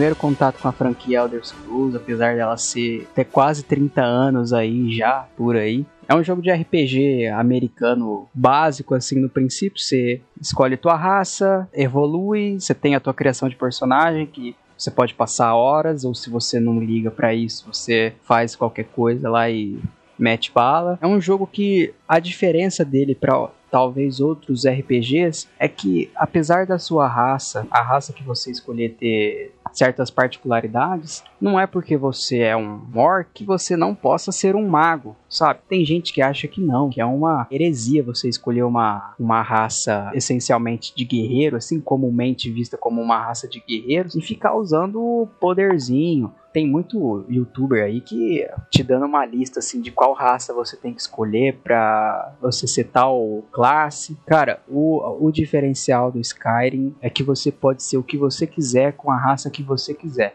Óbvio, se você é aqueles caras que vai quer upar tudo no teu personagem, você não vai ser bom em nada. Você vai ser mediano em tudo. Você usa só armadura pesada, mas você fica upando armadura pesada e armadura leve. Você não usa armadura leve, você vai estar Uhum. tá gastando ponto à toa, né? Mas, cara, é um jogo que é muito bom por isso. A liberdade, tanto é, no mapa, é um mapa gigantesco. Eu acho que ele. O que superou ele depois em questão de tamanho de mapa foi o The Witcher 3. Gigantesco. Além disso, eventos em tempo real acontecendo. Skyrim, é, a província, ela foi. Se passa um, é um período pós-guerra. Então é um- a província tá um pouco mais deserta. Você não tem tanto contato com muitas pessoas. Na caminhada, na jornada, os pontos de comércio, as cidades são bem. é, são bem tem bastante gente, mas na jornada você não encontra tantas pessoas e as pessoas que você encontra, cara, é um diálogo melhor que o outro, é uma, uma pessoa mais esquisita que a outra. Pra quem acha que GTA San Andreas era te dava liberdade, GTA V te deu liberdade, cara, Skyrim proporciona muito mais liberdade que qualquer tipo jogo da franquia GTA já te proporcionou. Você entra na casa de você, de quem você quiser, é, você conversa com quem você quiser. GTA, nesse sentido, você não interage com NPC nenhum da rua, você não faz nada disso, você não conversa, você não tem diálogo com pessoas que não são da campanha principal no momento da missão, né? Porque nem os da principal você consegue conversar fora de missão. Então Skyrim, cara, é um jogo com uma história muito envolvente, mas a história que você cria pra você ali dentro Pra mim é como um, um RPG de mesa que você É, essa é ideia, você né? tem o é sem dúvida você dá o backstory do seu personagem de onde ele veio é aquele começo de RPG clássico. O cara tá sendo preso, você começa lá, um cara está sendo preso, o Oblivion também você já começa dentro da cadeia. Sim. E aí o cara vai te perguntar quem é você. É a pergunta fatal pra definir teu personagem no videogame, é a hora que o cara te pergunta quem é você. Aí aparece a tela de criação lá. O jogo ele já vai completar 10 anos em novembro desse ano Sim. dia 11 de novembro, um dia antes do meu aniversário. Cara, é uma, a história da campanha principal não é nada muito complexa. Os dragões de repente voltaram depois de um longo período de paz. Você tá para ser executado. Um dragão vem, interrompe sua execução e a pessoa, a, a- a galera descobre. Os dragões retornaram à província de Skyrim. Como e por quê? É o que você passa o game tentando entender por que, que isso está acontecendo. Assim, eu creio que não vai te não vai estragar a experiência de ninguém se eu falar, mas o que acontece é que no passado esses dragões eles não foram derrotados de vez. Eles só foram Alduin, que é o dragão principal ali, só foi enviado num período futuro no tempo. Ele foi jogado para o futuro. Então esse período que você esteve sem a presença dele não foi um período de paz, é um período que ele não esteve presente porque ele estava no em outra era. É como se ele já tivesse no Uhum. futuro fazendo o que ele está fazendo agora, sabe? Se você vê a linha do tempo de cima assim, só transferiram ele de um ponto pro outro. Então essa é a história principal. Só que o valor do Skyrim tá nas missões secundárias, nas missões Sim. terciárias que não E param tem de muita aparecer. missão, né? Tipo, tem muita, Muita. missão. Você anda, tem missão, cara. Tudo quanto é cidade, tem quest, tem. Falar dos Exato. companions também, mas. Nossa, Sim. cara. E tem milhares de companions, companions que você faz porque é, eles estão te devendo alguma coisa ou que você simplesmente contratou na cidade. Igual o que falou, você vai conversando com um cara, você nem sabe o que tá acontecendo, você já aparece lá, started, aí o nome da missão. Aí teu jornalzinho lá vai colecionando missão, missão, missão, missão, missão, missão. Só que isso, cara, é óbvio, você não precisa fazer todas. Então as missões que você escolhe fazer, as guildas que você decide entrar, a build do teu personagem, vai criando ali uma história, cara, que você é, é realmente o protagonista. Você tem essa liberdade de definir é, o caminho que você vai tomar, se você é um cara é, honesto dentro do jogo, porque como todo RPG mundo aberto, você ou até mais, alguns mais lineares, você tem essa liberdade de definir o teu caráter ali dentro, influencia na tua relação com as pessoas. Você pode aumentar o seu nível de discurso para você comprar coisa mais barata e vender mais caro. Você pode casar, você pode ter, eu ia falar alugar filhos, você pode adotar as crianças ali. Cara, é realmente um, um RPG jogado. É, na experiência plena, né? É, você tá jogando ali, montando, você. Isso é muito louco, né? Quando você toma algumas atitudes morais, você abraça como parte do seu personagem e que guiam todas as outras decisões que você vai fazer. Tipo, cara, a pessoa tá pedindo isso pra mim, mas eu sou esse tipo de cara, eu não vou fazer isso. Ou eu sou esse tipo de cara, cara, eu não posso deixar isso É, cara, exato. fazer. Então ele leva você a. É, é tipo uma- realmente um, um transcender do videogame, né? Quando você começa a realmente levar meio que aquele personagem como seu e sendo você, né? Sim. É, cara, você, por mais que o jogo não te obrigue a nada, na tua cabeça você tenta ser o mais coerente possível com a- o personagem que você idealizou. A gente chama isso no, na la- análise de jogos, né? A gente chama isso de papel esperado e papel concluído. Você tem um papel que é esperado pra você no personagem. Então, seja o próprio jogo montou pra você uma missão e tudo mais, você tem que cumprir, aquilo reflete um certo caráter, reflete certa opção que você tem que tomar para ser coerente com aquilo que o jogo está te apresentando que você tem que fazer. Tem jogo que é mais fechadinho com isso, tem jogo que é mais aberto com isso, como o Skyrim ou o The Witcher 3, um pouco menos do que o Skyrim, né?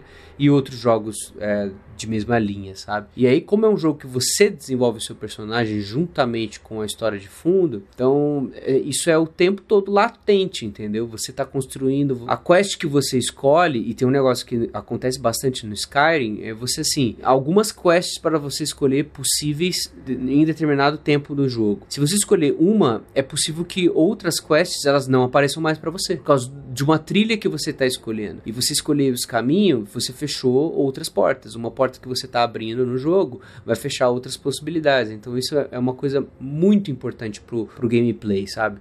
E aí é o que gera a galera jogar o Skyrim de várias maneiras possíveis, né? É, de visitar lugares, de ter resultados para o seu personagem diferentes. Então isso, no, no que a gente tem de, de filosofia do, de jogo, assim, é muito legal, porque é uma exemplificação de você ter um papel esperado para que você cumpra ali no jogo, e você pode decidir cumprir ou não. Você pode ser coerente ou não. E a coerência vai ter consequências e a incoerência também vai ter consequências. Sem dúvida. Um exemplo bem claro, uma das missões assim que eu acho que ninguém que chegue a zerar o jogo talvez fique sem jogar. Tem duas que eu creio que as pessoas não deixam de fazer. A da Guerra Civil. É meio que você é jogado nela, né? É, você é meio que é levado àquilo. Logo no começo, você já tem essa questão da dos dois lados. Porque quando você escapa do dragão, um dos soldados, os Stormcloaks, que eles querem. é, eles querem retomar Skyrim e declarar Skyrim como um lugar dos nórdicos. E os imperiais não. Os dois, os, tanto os Stormcloaks quanto os imperiais, te ajudam a escapar da, da- do calabouço onde você tá, né? E os dois te oferecem, os dois vão falar assim, ah, por que, que você não junta a legião do império? E o Stormcloak vai falar, por que, que você não se junta a- aos, aos Stormcloaks? Então você vai ter as duas opções lá, né? Se você vai se juntar aos imperiais, não tem mais como você voltar atrás e querer jogar como Stormcloak. Não tem como. Você vai continuar ali. E tem também a da Dark Brotherhood, que é uma, uma guilda de assassinos no jogo. E aí você ouve um boato no jogo de que tem um rapaz, um moleque, que ele quer. Ele, os pais deles foram assassinados, ele foi para um orfanato. E aí, esse moleque tá você descobre que esse moleque tá tentando invocar a Dark Brotherhood pra assassinar a dona do orfanato que ele tá lá, que é, é Grelda the Kind, né? Alguma coisa assim o nome dela. Você pode aceitar. E aí você vai lá e aceita e faz o serviço que o moleque quer. Só que você não é do Dark Brotherhood. Então o que, que você fez? Você roubou um contrato que não era seu. Você passa, você pode jogar, eu demorei muito pra descobrir, você pode jogar muito tempo sem dormir. É você dormir num ambiente fora da sua casa, você vai acordar numa cabana com uma pessoa da Dark Brotherhood lá. Ele vai falar assim, ó, você roubou um contrato que era nosso, mas a gente gostou do serviço que você fez. Então, para você se provar aqui pra gente, a gente trouxe três pessoas que são, digamos assim, escória da sociedade, mas elas, uma delas é inocente. Você vai ter que matar uma delas. Você não sai daqui sem, sem matar. Você tem as duas opções. Você pode matar um dos, dos personagens que ela jogou ali, ou você pode matar a a líder da Dark Brotherhood. Quando você mata a líder da Dark Brotherhood, a missão que aparece é destrua a Dark Brotherhood. Então você faz uma série de missões para acabar com essa organização. Ou se você mata a o personagem que a mulher quer que você mate, você começa a escalar assim na, nessa Dark Brotherhood, você começa a receber missão de contrato. É uma das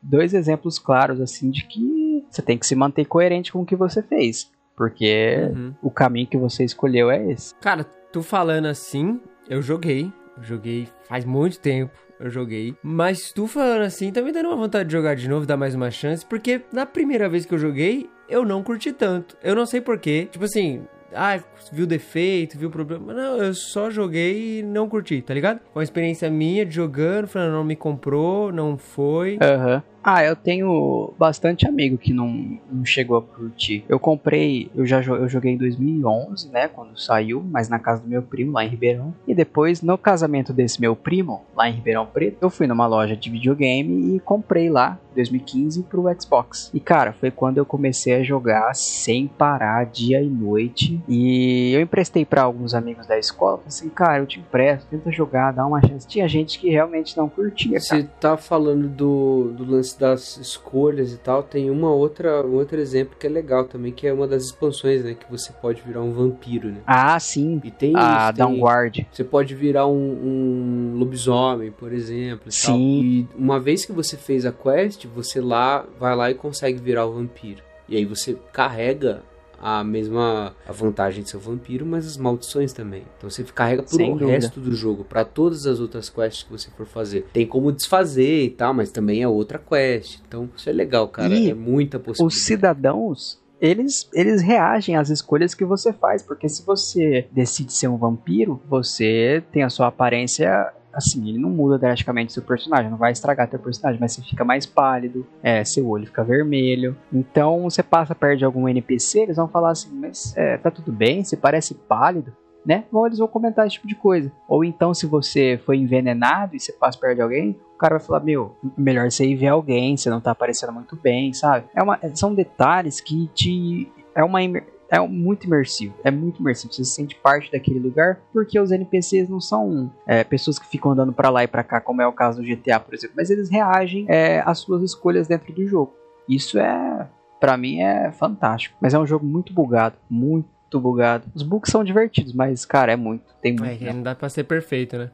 é muito grande, mano. Mas a trilha sonora, esse, essa questão da, da, da, contemplação também, é um jogo que você vai passar muito tempo sozinho. Porque você vai ficar andando lá 40 minutos de um ponto ao outro mapa, porque se você não descobrir o lugar antes, você não consegue dar fast travel. Então você tem que ir andando. E, cara, que caminhada. Você ah, passa é um por saco, cada lugar. Isso eu fico com saco em jogo assim, mano, de mundo aberto. Nossa. Tipo, no começo é legal, mas depois fica chato, cara. Ficar andando, andando, andando, andando. Nunca chega. É, ah, depois que você vai descobrindo os lugares lá, eu só dou fast travel. Mas toca aquelas musiquinhas ambientais, assim, cara, é tão. Você se sente gostoso. realmente, eu né, adoro parte do mundo. Isso é muito louco quando um jogo faz isso, assim. De você se sente é. realmente como um cara, eu vivo neste mundo e é isso. é, é é doideira, né? Eu realmente sou um paladino, cara. É... Eu sou um é. guerreiro da luz. Vamos lá, Gui! Ai, falando sobre paladinos, guerreiros da luz, arqueiros, muros e reis, o meu jogo número 4 é o Age of Empires 2. Olha aí. Age of Kings.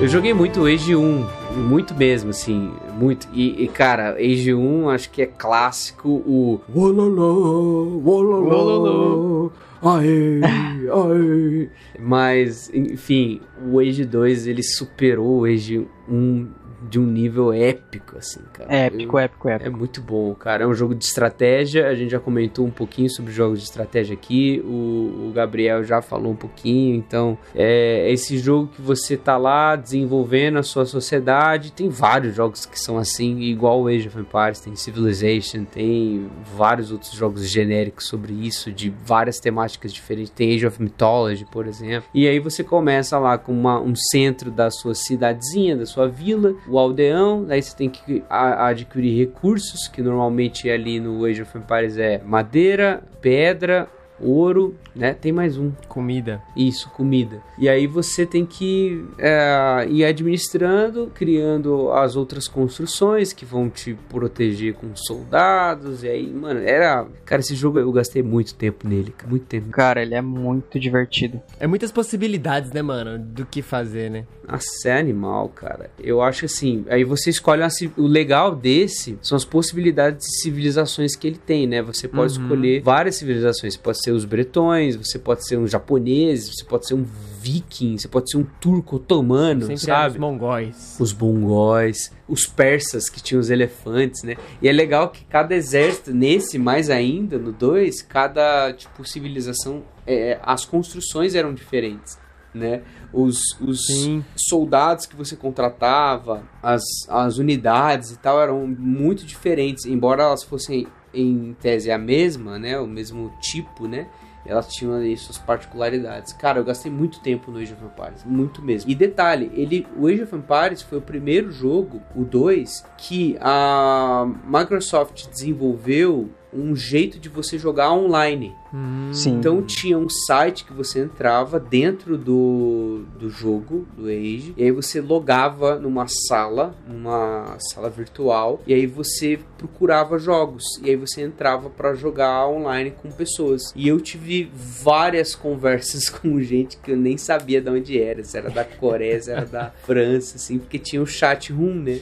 E eu era muito doido, cara. Eu jogava de dois jeitos esse jogo, assim. Tem lá a história que você joga, beleza. Mas tinha dois jeitos que eu, que eu jogava mais. Primeiro online, que tinha uns caras muito viciados e tal. E um segundo jeito era o seguinte: eu, meus irmãos e meus primos, sempre quando a gente se reunia em família, no Natal, esse jogo é de 99. Então a gente jogou por muito tempo, assim, 99, 2000, 2001, 2002. E foi indo, assim. Até 2010, 2011, a gente fazia isso instalava em vários computadores e a gente criava uma rede para esses computadores e jogava em LAN local. E a gente varava madrugada jogando Age, cara. O cara Madrugada. assim. montava uma, uma lan house dentro de casa. Cara, mas fazia é. o corujão. A gente Exatamente. A gente fazia fazia a mesma coisa. Ia na casa do netinho lá, aí a gente instalou no- um no PC, outro no notebook. Cara, era muito divertido. Muito divertido. Esse jogo é muito bom. Esse O jogo é 2 muito é o bom melhor. O 3 é, pra mim, é um pouquinho decepcionante. Apesar eu de não gostei do da- 3. é, é muita coisa que você pode fazer, mas o diferencial mesmo tá pra mim tá no 2. É muito bonito o gráfico, a jogabilidade, o lance dos reis, é, ter um castelo era uma parada meio que visu- era visualmente muito massa de Imponente. você ver, é demais. E jogo de estratégia tem essa parada, né, mano? Porque assim, não vou falar que é fácil fazer, porque eu não sei fazer. Mas, comparado com jogos que a gente vê, tipo, enfim, de um monte de técnica de, de gameplay, etc., é um jogo simples, na, na sua essência ali, do, do que você faz, de como você faz. Mas, mano, ainda assim, até hoje, jogos de estratégia nesse nível assim, são muito populares, tá ligado? São muito bons e todo mundo gosta muito, porque mexe com algo da gente ali, de tipo, cara, esse aqui é o meu lugar, eu tenho que gerenciar ele bem, e quando você gerencia ele bem e as coisas dão certo, é uma conquista sua, tá ligado? É um negócio que você pensou, você planejou, Sim. e aí quando dá certo você fala, caramba, eu sou um ótimo gestor, eu sou um gênio da- do, do- gerenciamento das paradas. E ó, Mano, e não só isso, é você ver a proporção que a tua cidade vai tomando, porque sim, Você vai, você está jogando com teus amigos, enquanto, tipo assim, pode demorar muito pra um começar a atacar o outro. Sim. Pro primeiro vacilão dar o primeiro passo, né? Só que enquanto isso, cara, você tá lá desenvolvendo tua cidade, a hora que você vai ver, você fala, mano, que cidade bonita que eu criei. Isso era E muito legal. sempre vai ter um maluco com 435 mil cavalos que vão mandar pra você. Sempre vai ter esse maluco. Que eu tinha Fora uma aqueles- técnica que eu vou revelar. Olha aí, detonado do Gui. Não, o, o lance, assim, é porque depois de um tempo você vai pegando manha, né? Porque você joga com uns caras muito viciados. Aí eu começava assim, aí eu fazia um monte de aldeão, o máximo possível, o máximo possível. Um monte de aldeão, um monte de aldeão. Aí pegava muito recurso, muito recurso, muito recurso, fazia um monte de fazenda, tirava todas as árvores e tal. Aí eu construía um- um- uma parada de muro tripla, três camadas de muro. Sabe? Isso até aí eu não tinha exército. Aí eu mandava vários aldeões assim pros outros pra morrer, porque você tem que liberar espaço pra sua civilização, né? Tinha um limite de, Aham. de pessoas. Aí eles iam morrendo, aí eu ia fazendo meu exército. Eu deixava um limite de aldeão ali só pra administrar carne e tal, tipo, pra continuar gerando recurso.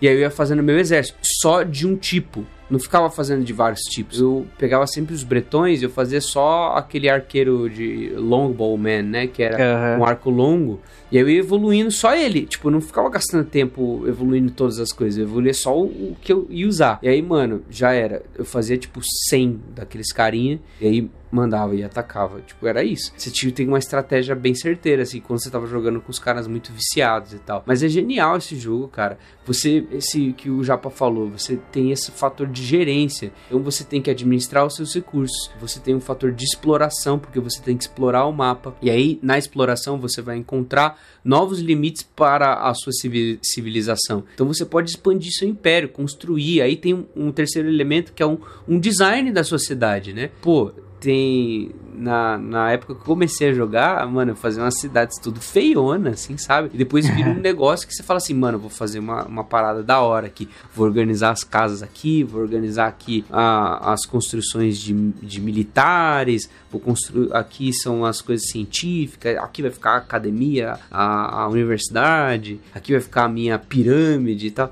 O castelo vai ficar no centro, e aí você vai meio que também fazendo um- um- uma organização, tipo, é, não, não chega a ser um Sin City, né? Porque não é só disso, mas é um pouco é, design de cidades, assim, o Age 2. Uhum. Cara, por isso que eu não curtia. Era uma, é uma parada que é essencial no Age of Empires, mas eu não curtia, que essa- eram as muralhas, porque se você usasse muito cedo, você já definia muito cedo um, um limite. Aí depois você tinha que ficar, tipo, virava uma parada meio que né? Shingeki no Kyojin, que tem uma muralha, aí tem mais um pouquinho de cidade, aí eu Ah, colocava eu fazia isso outra direto, mano. muralha. É? Porque Nossa, senão fazia não direto. como. Ajudava muito. É, pior que ajuda mesmo. Aí você tinha que enfiar portão em tudo quanto é lado. Sim. Cara, mas era um jogo que eu passei muitos e muitos, muitos anos jogando assim. Eu tenho o Cara- CD original do Age of Empires. Uma coisa desses jogos, depois tem um, tem um outro jogo que chama Total War também. Que tem esse fator Uhum. que eu vou falar agora. Eles têm muita história, sabe? E eu Mas- gosto de história, eu gosto muito de história. Da disciplina. E o Age of Kings em especial, ele vai ter um cuidado muito grande com a historiografia, sabe? Então, nas campanhas, você vai jogar, tipo, a campanha do William Wallace, você vai é, ver a, a, a história do Attila Uno, sabe? Você vai ver a história do desenvolvimento do Japão feudal, você vai ver a história dos, dos vikings, sabe? Tipo, depois da expansão tem a, a exploração da América. É um negócio legal, Isso é muito sabe? legal. Então, você vai jogando, mas ao mesmo tempo você tá aprendendo muito. Eu lembro que, tipo, eu fui bem pra caramba nas provas de história dessa época por causa do Age, velho. O que você tá fazendo aí, meu filho? Na moral. Tô estudando, mãe. E o cara viciadíssimo. O que me despertou o interesse também foi a versão alternativa, a mesma desenvolvedora, a mesma equipe do Age of Empires, que é a galera do Age of Mythology. Me jogou pra um hype de mitologia uma época. Cara, É, mas eu Era- não eu achei era- tão legal assim. Eu achei. o- ah, eu curto. o, o feeling gráfico me deu um, um negócio meio ruim, assim. É, num Age of Mythology, apesar de ter a, é uma, é uma campanha totalmente fantasiosa lá, focada num cara chamado Arcantos, só que tem muita história de mitologia grega, egípcia, a nórdica. É, são as três mitologias que tem, né? É, depois com a expansão dos Titãs, tem mais umas lá, mas, cara, era Sim. muito legal. Muito legal. Agora, o Age of Empires 1 e 2, aí eu joguei muitos e muitos e muitos anos. Não, Tinha, eu muito tinha um legal. papel escrito à mão, com todos os cheats, cara. Caraca. Tinha o E igual, e igual MC2, a- é, E igual MC ao quadrado. Aí aparecia um carro tunado lá no teu mapa. Era da hora. Tinha vários cheats mesmo, cara. E era legal, assim, tipo, foi, foi uma fase boa pra jogos. Ah, os Foi. anos 2000, assim, desses tipos. é, de estratégia e tal. Que muita gente jogava. Um cheat que eu usava bastante era o do padre andar rápido. Isso era muito útil, cara. Muito é, útil, e esse cara. fator do Age of Empires, eu acho que é um fator, assim, louvável, assim, porque você tem, no 1 você tem aqueles xamã lá, que era sei lá o quê, e esse xamã, ele convertia, né? Eu fiz o barulho É. dele, né? Que é o ololô. Ele ficava fazendo umas mandingas lá e aí convertia outras unidades e dependendo de como você desenvolvia o seu, seu jogo, outras a construções pro teu time, sabe? Isso era massa, porque ficava uma um, briga por conversão e tal. Aí no 2 é um padre, né? Tipo um, um padre É, é um estilão padre. católico e tal. E além Aí- disso, ele curava também, né? As unidades Curava. feridas as unidades feridas, dava pra você administrar, assim. E no 2 tem o lance das relíquias, né? Então Sim. tem relíquias espalhadas, aí você pega a relíquia, coloca lá dentro do, da catedral e ela vai te dando ouro, sabe? Aham. Então é um negócio da hora, assim, tipo de gameplay que eles desenvolveram e ficou bem legal. E aí, o Age 2, ele tem um destaque em especial em relação ao, ao 2, ao 1. E online era legal jogar isso, porque ele tinha vários modos de jogo. Não, não tinha só um único modo de jogo que era um contra o outro, sabe? Você tá jogando em seis pessoas, aí são seis civilizações, é a última civilização que restar ou que conquistar todo mundo é que ganhou. Não, tem outros modos, assim. Tinha modo de capturar relíquias, sabe? Tipo, aí você tinha É. que. Tinha um tempo, e aí o, o jogador que tivesse mais relíquias no final do tempo é o que ganhava. Aí tinha um outro modo que era mate o rei inimigo, sabe? Então você tinha que. Uhum. você- não necessariamente você podia- deveria destruir a civilização é, inimiga, você tinha que só matar o rei dele, sabe? Aí ele já perdia. E aí você tinha toda uma estratégia desenvolvida pra. pra para esse tipo de jogo, sabe? E era muito legal, porque cada tipo de jogo te dava uma possibilidade. Ah, no, no jogo de achar relíquia, então tem que fazer uns padres para achar relíquia e proteger esses padres. No jogo de matar o rei, então tem que desenvolver j- é, unidades rápidas para perseguir o rei e conseguir matar ele mais rápido. Então, e também proteger o rei, proteger os padres e etc, etc, etc. Aí isso dava estilo de jogo muito legal e meio infinito, sabe? Eu lembro que a gente varava madrugada jo- jogando com os meus primos, né? Cara, era muito de tipo de jogo diferente que a gente jogava, sabe? É verdade. Eu acho que a maneira mais fácil, assim, de você terminar uma partida era construindo uma, uma maravilha, né? Você construía a maravilha e tinha lá, Isso, tipo, aí tinha que passar tantos séculos e aí terminava. É, aí aparecia lá, você, você tá no último, não, no último período de evolução lá, pode criar uma maravilha, aí o jogo, você tem 10 minutos de jogo. Em 10 minutos o cara tem que ou destruir a tua maravilha ou detonar a tua cidade lá. O que era Sim. difícil e um pouco desanimador, mas era da hora, cara, eu gostava. Nossa, é, mas pra fazer maravilha não era jogando. exatamente a coisa mais fácil, né? Você- é, era É. muito caro, tinha que ter muito recurso. E outra, se você fizesse maravilha, era tipo um chamativo pra todo mundo te achar. Porque Sim, tem um negócio do Age que é assim. o mapa ficava des- destacado lá, né? Isso, quando você tá jogando Age, o mapa tá escuro e você tem que explorar. Então meio que você não sabe onde tá as outras civilizações, onde tá o- as construções importantes deles, se tem muro, se não tem. E aí quando alguém faz uma maravilha, aparece a maravilha pra todo mundo. Então é tipo, ó, vou É. atacar aqui, tipo,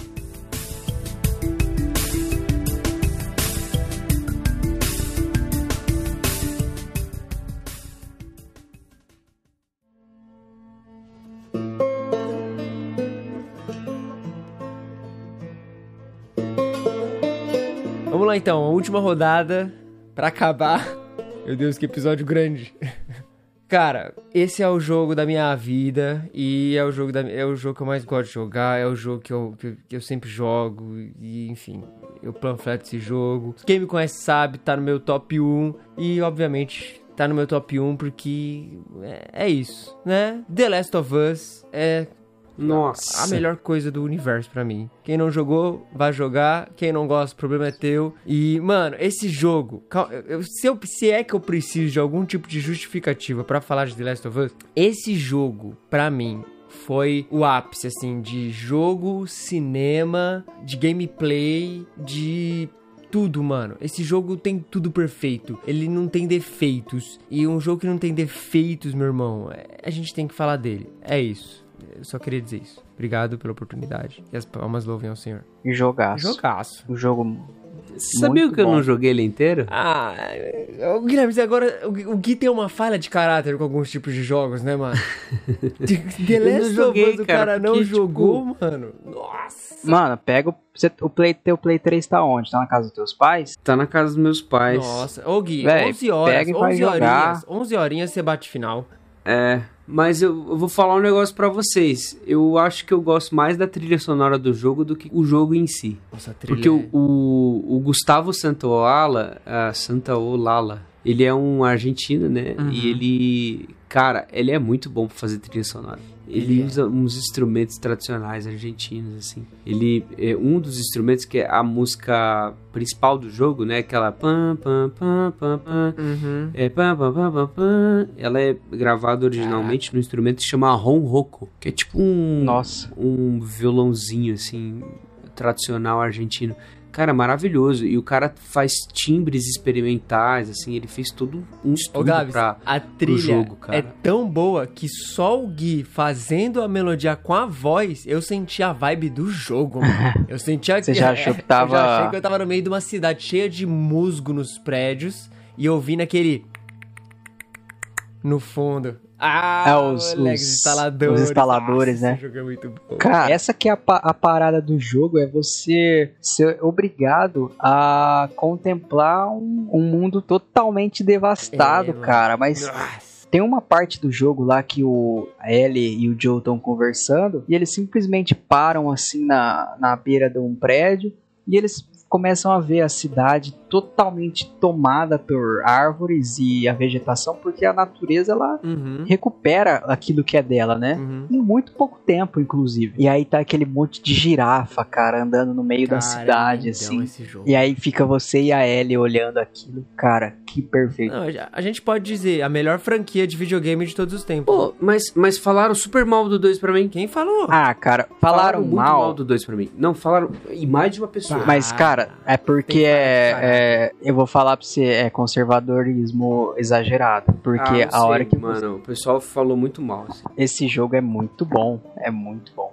O 2, eu joguei, eu comprei o 2 no lançamento. Aí eu comprei a versão remasterizada do Play 4 e junto com o 2 e joguei diretão. Mano, que que montanha russa de sentimento. É muito da hora, muito da hora. O Joe é um personagem perfeito. Cara, eu lembro exatamente a sensação de jogar assim o 1 e acompanhar o Joe assim. E, mano, é diferente porque eu não sinto que eu sou o Joe, sabe? Eu não, não tô jogando ali sentindo que eu sou, porque Aham. o jogo, enfim, é, tem muita coisa. Mas eu me importo muito com ele, velho. Tipo assim, muito. Eu chego no- naquela última cena, que é a cena que é a cena do sorriso, né? Que ele dá um sorriso pra ela, assim, enfim, termina o jogo. Não vou dar spoiler, se você Aham. nunca jogou, por favor, vai jogar. Mas eu entendo ele, tá ligado? E eu me importo com as decisões dele e o que ele faz. Eu fico tipo, caraca, tá tudo bem. É isso aí. Mano, nossa, eu não consigo nem falar. Ele tentando se aproximar da É, Ellie. nossa. Os dois, um tentando se aproximar do outro, né? Porque um é um começa assim, nenhum quer estar com o outro, né? A Ellie não, não quer estar E com ele esse cara. não quer ser E babadeira. o Joe também não quer estar com ela, ele não quer ser babá. Até o todo o lance dele com a filha dele, né? Ele não quer Sim. passar por isso de novo. Ele é um cara que se fechou.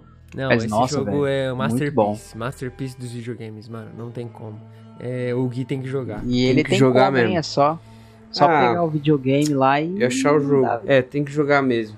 Tem que jogar mesmo. Mas, enfim, passou, assim. Foi um jogo que passou por mim, assim. Eu achei muito massa na época, não cheguei a terminar. E não era meu o jogo, então eu devolvi. E... Aliás, devolvam os jogos que vocês emprestam. Pelo amor de Deus. O conselho tem- Pode não crer, só né? jogo, né, mano? Qualquer coisa que você pegar emprestado, você, por favor, você devolva. qualquer né, coisa. mano? eu não seja o cara chato que ficou... né? Ai, gente. Ô, eu perdi meu Star Fox 64, cara. Alguém Olha emprestou de aí. mim e nunca mais achei. Caramba. Enfim, Cara, lástima. eu e um amigo em 2012 lá, a gente deixou. Eu vou falar o nome do ser humano aqui. Eu e o Vinícius, a gente-. Eu tava na casa do cara, do Vinícius, a gente ia jogar. Ele queria me mostrar o Assassin's Creed Brotherhood no, no videogame, né? Aí a gente foi na casa do André buscar, porque ele falou assim: Ah, eu deixei na casa do André. Chegou lá, o cara falou assim: Ih, mano, eu levei o jogo num churrasco, esqueci lá. O jogo do outro cara, velho. Levou pro churrasco de outra Caraca, pessoa que e largou lá. mancada, mano. Nunca mais vi o jogo, mano. Você acha? A gente falou assim, ah, o Vinícius falou assim, ah, beleza, né? Não, tudo bem. Nunca mais jogou.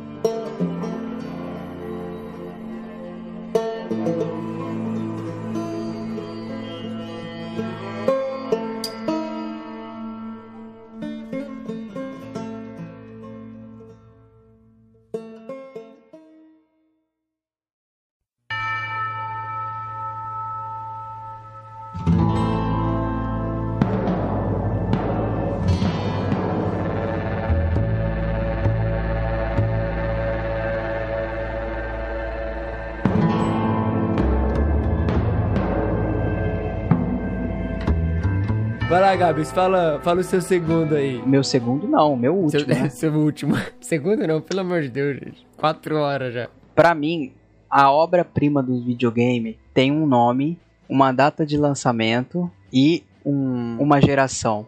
Geração do Xbox 360 e Play 3. O jogo se passa no declínio do faroeste e se chama Red Dead Redemption. Nossa, agora entra aquela música.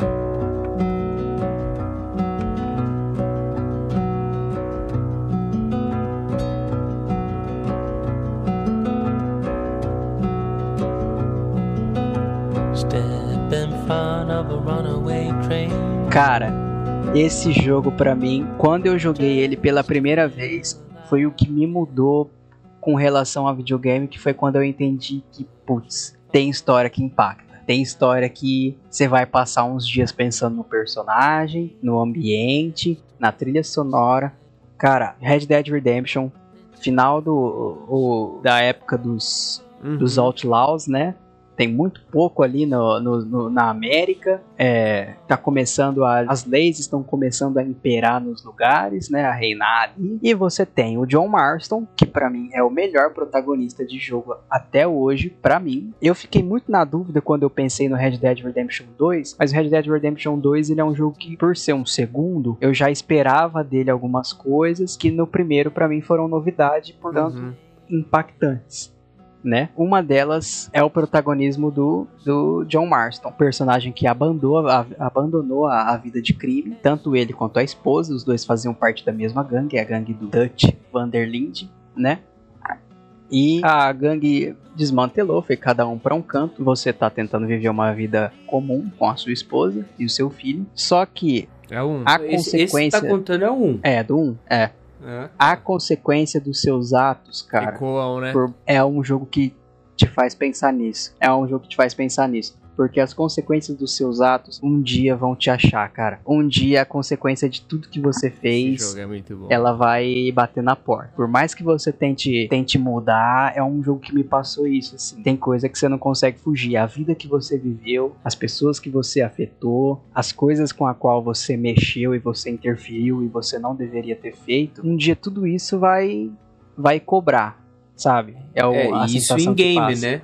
Em game também. Você tem um, um pré-game, assim, que é a história. Sei lá, é a história do, do John Mar Marston.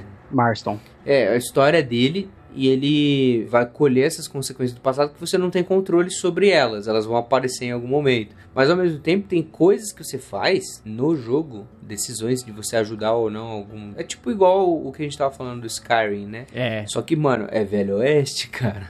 Sim, Nossa, Você ô, pode encontrar um, um NPC no começo, você faz alguma coisa pra ele, passa muito tempo você encontra o cara de novo. E ele vai voltar com a gangue dele pra você. Isso Esse jogo eu tive massa. muita dificuldade no começo. Eu tive muita dificuldade. É, eu achei muito difícil no começo, porque, tipo, eu, eu ia temerário, assim, fazendo qualquer coisa, assim.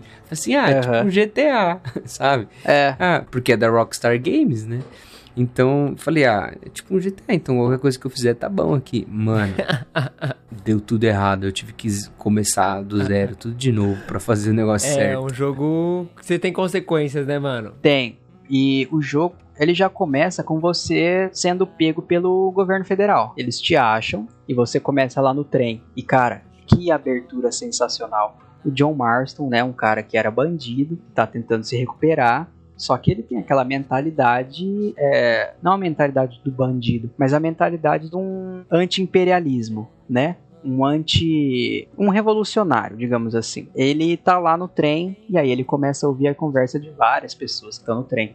Dos riquinhos da frente e começa a falar que é, tem uns, uns cristãos um pouquinho. Nessa época acontecia muito, né, de ter muito cristão racista, então ele começa a ouvir a conversa de uns cristãos racistas na frente dele, falando que Deus odeia negro e não sei o que, e odeia aquilo e odeia aquilo outro. E aí ele começa a ouvir a conversa das patricinhas lá atrás, e aí, tipo, já vai definindo o personagem só pela cara que ele vai fazendo, assim, ouvindo essas conversas, sabe? Beleza, ele desce do trem, o que, que o governo quer com ele? Pela proximidade dele com o que ele já teve anteriormente, ou seja, no passado, quando ele era da gangue, Dutch Vanderlinde, pela proximidade, pela familiaridade que ele com esses nomes que o governo está caçando, o governo vai atrás dele e fala o seguinte: a gente vai manter a sua família cativa, a gente vai levar a sua família para longe de você, a gente vai usar você para pegar esses bandidos que estão faltando aí da gangue do Vanderlinde. No caso, Bill Williamson e o Dutch né? Que, e o Javier.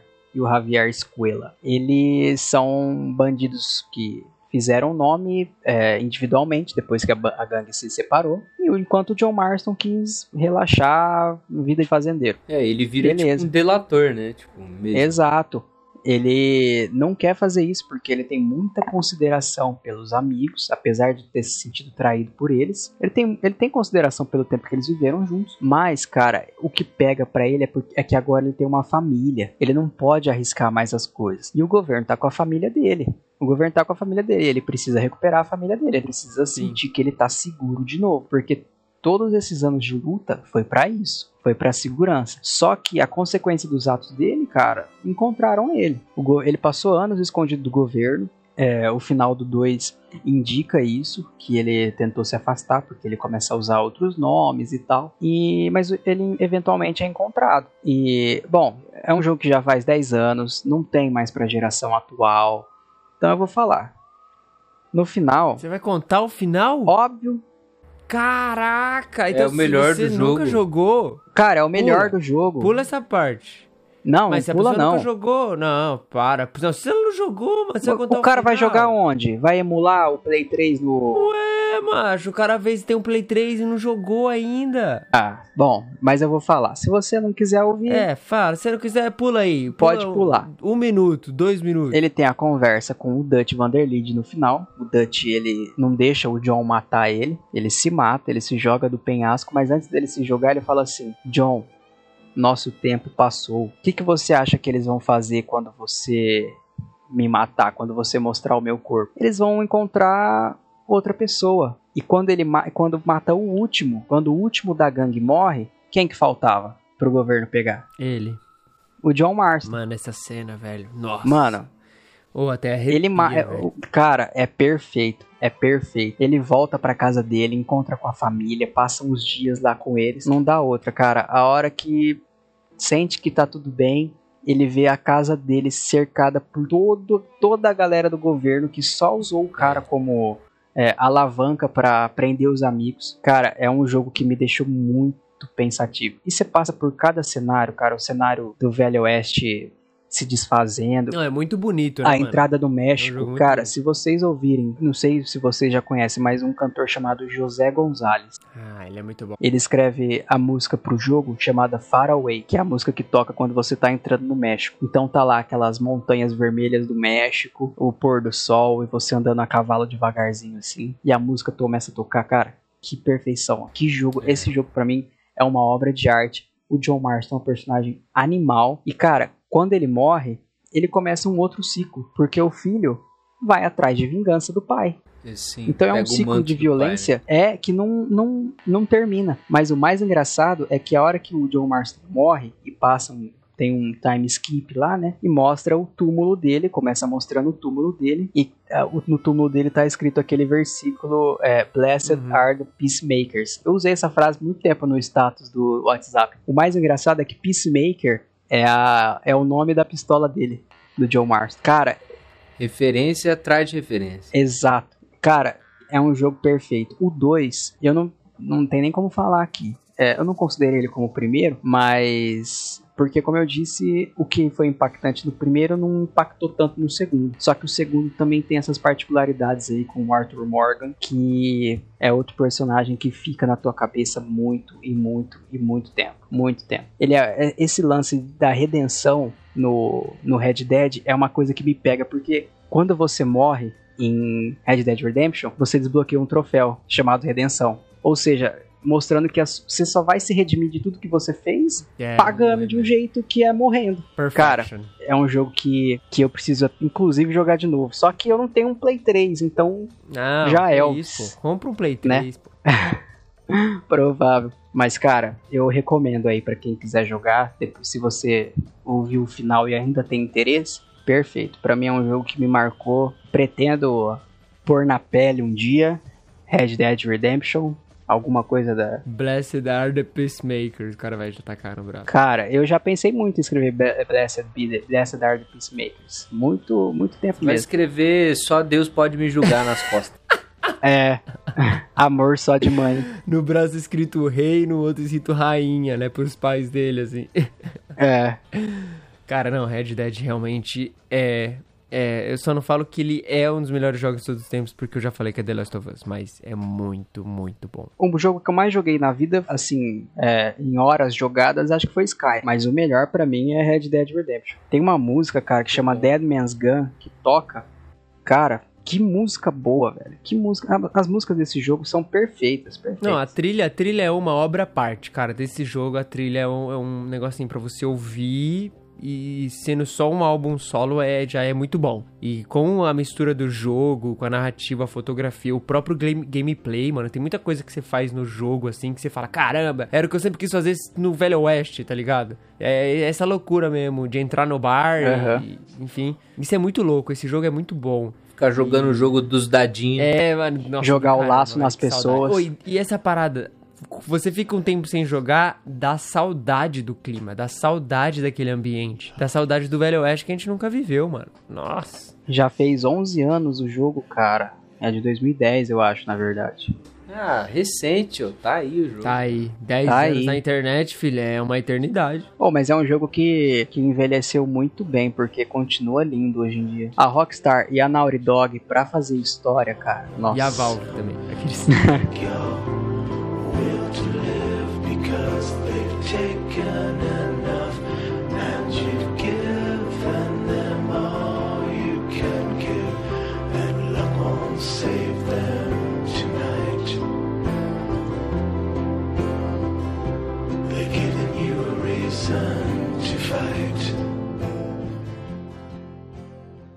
Ó, falando em perfeição, é o jogo perfeito agora. Eita! E quem discordar tá errado. É, quem discordar tá errado. Com o personagem mais confundido na história desse mundo, temos o Legend of Zelda do Nintendo 64. Poderia falar outros, mas eu acho que na temática do jogo que me definiu assim, como o jogador que eu sou hoje, embora eu goste mais, pra mim o melhor Zelda é o Breath of the Wild, o, o atual, né? Mas o Ocarina of Time do Nintendo 64 é animal, assim.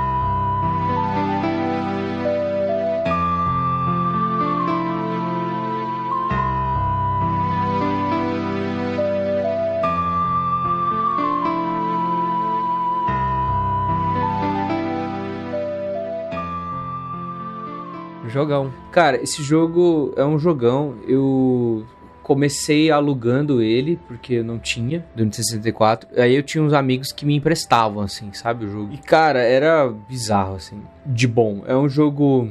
É um RPG de estilo diferente do que o JRPG, né? Apesar de ser um jogo Sim. japonês também, porque é a Nintendo que desenvolveu. Mas esse jogo que você tem uma história, você tem aí um personagem, você tem todo um universo novo, tem muito de narrativa, né? Eu gosto, acho que vocês já perceberam, né? Eu gosto de jogos que tenham boas narrativas e que de preferência sejam narrativas fantásticas. Então, Sim. o, o Zelda e todos os jogos do Zelda vão ter isso. Tem lá todo o universo e tem a, a- o dilema, né? Das forças sempre ao redor desse negócio da, da Triforce, né? Que é dividido em três. E aí uma vai pra Princesa Zelda, que não é o personagem principal do jogo. O personagem principal não se chama Zelda, ele chama Link. E aí é o Link, que é esse, é, sei lá, menino fada, vestido de verde, com capuz e tal. É a Lady Gaga. É a Lady Gaga. Nossa. Link é a Lady Gaga. Essa é a pior coisa que eu já escutei na vida. tá, vou tentar relevar. e aí você tem o Ganon, que é o Ganondorf, que é um cara. Não dá pra. Depois. Ó, depois de você ficar sabendo que o Link é a Lady Gaga, não dá pra mais gravar um podcast. É porque tem aquela burburo de que ela é um, um ser andrógeno ali, meio homem, meio mulher, entendeu? Só piora, né? Meu Deus.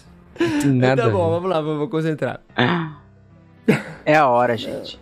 Tá, enfim, os, os jogos do Zelda, eles têm muitos elementos que eu gosto, assim, tem muito elemento musical, né, tem, tem um elemento da... Sempre tem um instrumento musical que faz coisas no jogo, e o jogo tem puzzles, o jogo tem inimigos, então tem elementos de batalha, tem elementos de desenvolvimento de RPG, que você tem itens e você usa os itens, você tem que conversar com as pessoas, tem quests, é, side quests, assim, a- para além da história principal do jogo, para você conseguir melhorar uma espada, conseguir um outro escudo, conseguir uma bomba diferente. E Isso contribui no jogo também.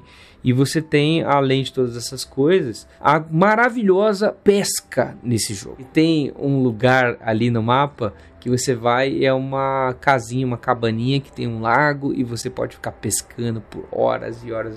O que é Animal Crossing perto da pesca do Ocarina of Time? Ah, olha, olha o Ah, cara. querendo meu filho. Não, realmente é muito bom, mas realmente é muito bom, concordo, não, não tô discordando. Pô, mas chega a ter, tipo, é, uti- utilidade, assim, você vende o... Não. É igual na vida real, É- é uma- Gabs. tipo um passatempo Você vai mesmo. pescar. É só você pescar. E aí você Ah, tem um hora. rocker.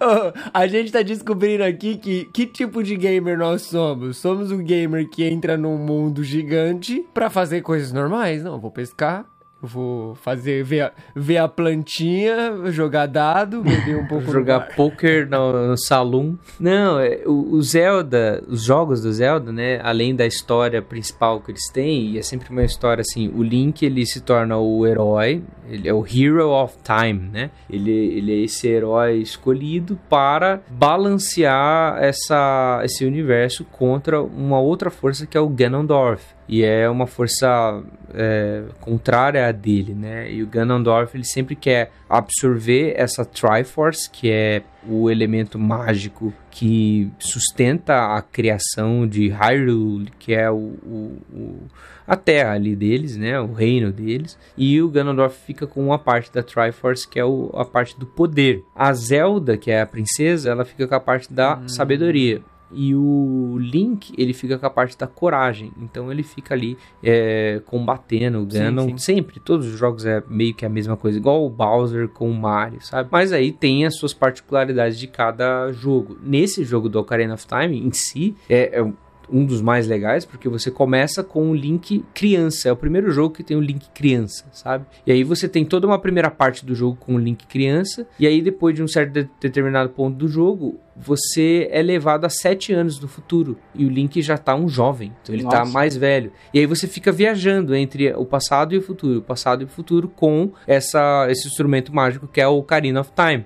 Então, cara, é bem legal, assim. Tem muitos elementos de passado e futuro, também um pouco de viagem no tempo, consequências como o Chrono Trigger tem, com algumas diferenças, mas é o mesmo conceito. E aí tem todos os puzzles, né? Porque o Zelda, ele é um jogo, tem esses minigames e tal, que, que é mais pra divertir mesmo no meio do jogo, mas o Zelda é um jogo cheio de puzzles. Então você tem dungeons ali, é, que são os templos no Zelda e a- as coisas, que para você chegar no chefão, tem que abrir porta, você tem que conseguir chave, você tem que é, resolver um puzzle, assim, meio que alguns até lembram o portal, assim, pelo que eu vi e tal. E você resolvendo essas coisas, matando os inimigos, matando os boss e conseguindo os, os artefatos mágicos, você vai chegar até o último dos últimos chefões, que é o próprio Ganondorf.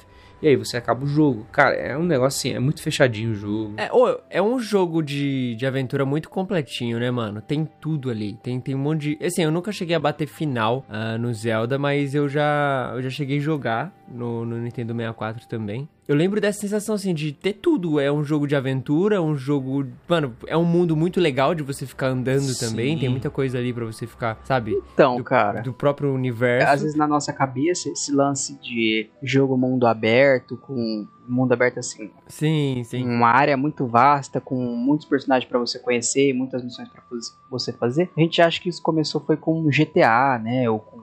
Cara, isso tem há muito tempo já. Não, de forma alguma. É muito legal de ver. É em menor escala, óbvio, dentro das limitações, mas cara, não faltava nada assim. Pra quem gosta de RPG, É, e outra, tipo, você percebe, ó, comparado com esses jogos recentes, assim, óbvio que não é um mapa tão grande, mas ainda assim, mesmo dentro desse mapa, são tantas possibilidades, é, é tanta, tanta coisa acontecendo, sabe? A narrativa é tão grande, tão bem amarradinha, e tão Sim. bem construída, o universo é tão bem formulado, que, mano, Hyrule é um lugar que você gostaria É de visitar, tá ligado? É um maravilhoso. é, entendeu? Você ama o, o mundo do, do, do Zelda. Então, assim, isso é muito doido, né, mano? Como é o que o Gabs falou, tipo, você não precisa ser tudo isso. Você- antigamente já tinha jogos que com capacidade menor já tava fazendo isso e fazia muito bem e, quiçá, faz muito melhor que muitos jogos hoje em dia com capacidade que, que não faz. E o Legend of Zelda, ele é um jogo assim, ele não chega a ser um, um mundo aberto. Acho que o primeiro mundo aberto mesmo do Zelda é o do Switch, que é o Breath of the Wild. E, mas ele é tipo um semi-mundo aberto. Então ele, ele trava algumas áreas pra você chegar. Não tem como você chegar nessas áreas se você não passar por outras. Então ele vai meio que guiando bastante você. Ele, ele guia muito, tanto que tem alguns elementos que te travam ali. parede invisível. a fadinha que fica, ei Link, ei Link, toda hora. E aquela coruja que fica virando a cabeça lá, que fica toda hora aparecendo e te ensinando, assim. Então tem alguns elementos que vão guiando bastante o, o, o gamer ali, o jogador tá se fazendo do papel do Link, né? Mas é um jogo muito bom, cara. É um jogo que eu joguei muitas vezes. Eu joguei muitas vezes de, de maneiras diferentes, assim, tentando bater coisas diferentes, tentando fazer coisas primeiro que outras, tentando meio que vencer o jogo nesse aspecto, né? Fazer, ah, se eu fizer isso primeiro, será que dá certo? Nossa, esse é um experimento muito legal de tentar vencer o jogo. Ah, é. Tal, assim. É que não, nessa época não tinha esse lance de você conseguir um troféu e postar na internet e tal. Então, enfim, é, talvez esse elemento ainda não, se não foi plenamente desenvolvido. Talvez se eles remasterizarem esse jogo, como fizeram com alguns outros jogos do Zelda, e colocar agora na geração atual, talvez tenha e tal. Talvez seja até bem legal. É, mas uma coisa que me, me brilha os olhos, em qualquer jogo do Zelda tem isso, mas no Ocarina of Time foi realmente o primeiro Zelda que eu joguei. É, de fato, eu tinha jogado pedaços do, do, do Super Nintendo, que é o Link to the Past, mas nem dei bola muito, fui dar bola mesmo pro Ocarina of Time. É um negócio assim, você tá andando no mapa e primeiro que o dia vai passando, vira noite e dia, né? Passagem de tempo. Primeiro jogo que eu joguei que tinha isso. E outra, você tá andando pra um lugar, você vai no castelo, tem a música do castelo, dessa área. E elas são muito, muito fortes, muito características. Você vai no, no Kakariko Village, tem a música do Kakariko Village. Eu aprendi a tocar todas essas músicas na ocarina. Você tinha lá a notinha, daí eu passava pro violão, passava pra ocarina. Então foi um momento ali na minha vida de sei lá, em 98 eu tinha 10 anos, aí eu fui envelhecendo e jogando mais o jogo, sabe? Então é um negócio animal, assim, animal, muito bom, fantástico, trilha sonora perfeita, até hoje eles reaproveitam as trilhas sonoras, tem trilha sonora, e inclusive quem fez foi o Koji Kondo também, ah, do, do Zelda. E é um cara, assim, fantástico, assim, criatividade monstra. O Zelda esse ano faz 35 anos, um dos melhores jogos, assim, melhores franquias da Nintendo. É uma das franquias que segura a Nintendo, tirando Mario, né? E, cara, pra mim esse jogo é um- Cara. é um jogo perfeito, assim. O Ocarina of Time. Se fizer um podcast falando somente de Ocarina of Time, deixa seu comentário aí também. Tem, tem uma galera pressionando a Nintendo pra ela fazer um remaster, né? A Nintendo ela fez um, uma versão 3D pro Nintendo 3DS Sim. do Ocarina of Time Ficou e do ruim não, Majora's hein, Mask. mano? Ficou legalzinho. Ficou bem legal. ruim, eu não, cheguei a ficou jogar só em lojas. Ficou bem massa, assim. E a galera tá querendo muito um, Precisa. um remaster do Ocarina Ou- of Time. Pô, Muito precisa. Eu mano, tenho uma história assim sobre esse jogo. que Eu não sei se o Gui conhece, eu acho que ele já ouviu falar. Ele já tá na internet há muito tempo também. Eu falei, vou segurar essa história porque eu sei que o Gui vai falar de Ocarina of Time. Ô, vocês conhecem o meu estilo gamer. o Japa tava falando da- dos rumores ali da, do Mario 64, não sei o que. Cara, tinha uma página, tinha um, um blog que eu frequentava há muitos anos, que chamava Medo B. Era um blog que tinha uma seção, era um, um blog com histórias de terror, lenda urbana, essas paradas. Você lembra do Assustador, Gui? Era tipo assustador. Assustador é pra mim é terrível. Lembro. Lembro. Era terrível. Mas esse medo B era mais história, lenda urbana e tal. E tem a- tinha uma aba chamada Creepypasta. E essa, As famosas creepypasta. cara, a Tinha cre- creepypasta de tudo, cara. Tinha muita coisa. Nossa. Creepypasta do Ocarina of Time é muito bizarro, cara. Tinha até Era, vídeo. é, mas é bizarro. Você conhece, Japa? Não, a do Ocarina of Time não. O moleque tinha um save lá do Ocarina of Time. Ele era muito viciado no jogo e ele morreu. Eu Não sei o que aconteceu, que ele foi parar dentro da, da fita do Zelda. Do, do- ele invadiu o save lá, como se a alma dele tivesse ficado presa no- Aham. no, no Ocarina of Time, sabe? E aí a mãe um dia pegou essa fita, ela vendeu, né? Foi, passou pra frente. E um dia um outro rapaz foi na lojinha lá e alugou o jogo. Alugou a, a, a fita lá do, do, do Zelda. A hora que ele foi jogar, o jogo tava completamente é, cheio de glitch, tá ligado? Coloração Uhum. totalmente diferente.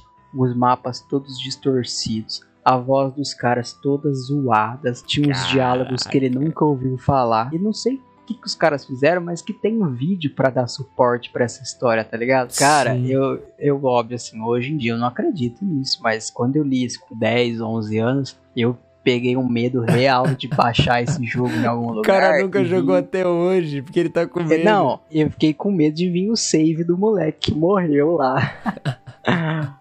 Mas isso aí foi tão longe, esse, esse bagulho dessa creepypasta aí foi tão longe que, cara, é, eu não sei se vocês chegaram a jogar o Majora's Mask. Não. Mas, cara, o Majora's Mask é tipo uma creepypasta do Ocarina of Time, cara. É um, é um jogo que Deus tem muitos livre. elementos assim, desse jeito, assim. De, de coisa creepy mesmo, absurdo, assim. É um jogo estranho, o, o Majora's Mask. Talvez de todos os jogos do Zelda, o Majora's Mask é o jogo mais medonho, assim. Se você for levar a sério as coisas que estão acontecendo. É lógico que, pô, o estilo de desenho e as coisas que estão acontecendo, a musiquinha dá uma quebrada e tal. Mas você prestar atenção nos diálogos que estão sendo falados, na, na história da máscara que possui o cara, sabe? Tipo, do lance. Tem, tem o Majora's Mask, tipo, uma das coisas grandes do jogo é que você tem um cara que vende máscaras, e esse cara perdeu uma máscara que é a Majora's Mask, e aí um, um Deku, que é uma, uma raça ali do universo do Zelda, ele vai lá e acha a máscara, a máscara possui ele, ele vira um ser maligno, que é o, o, o boss final do, do jogo. Só que esse cara que vende máscara, ele vende umas máscaras que elas estão, elas têm a alma de coisas dentro dela. Então quando você coloca a máscara, você tipo vira, ganha um poder, vira um negócio e tal, vira um Zora, vira um Goro, vira um, um Deku. Ai, E, cara, Credo, cara, é- que bizarro. Mano, é meio meio creepy assim, Eu acho que eu já cheguei a ver a é imagem. É um jogo bem sim. creepy. Tem, tem umas paradas bem esquisitas mesmo. É, e eu gosto muito do jogo, tá? É, um- é um jogo. é, ele. Majora's Mask não entra na minha lista de top 5 Zeldas, mas ele é um jogo muito bom do Zelda, assim. Lógico que o Ocarina of Time é bem melhor, é um jogo maior, inclusive. O Majora's Mask é um jogo mais curto.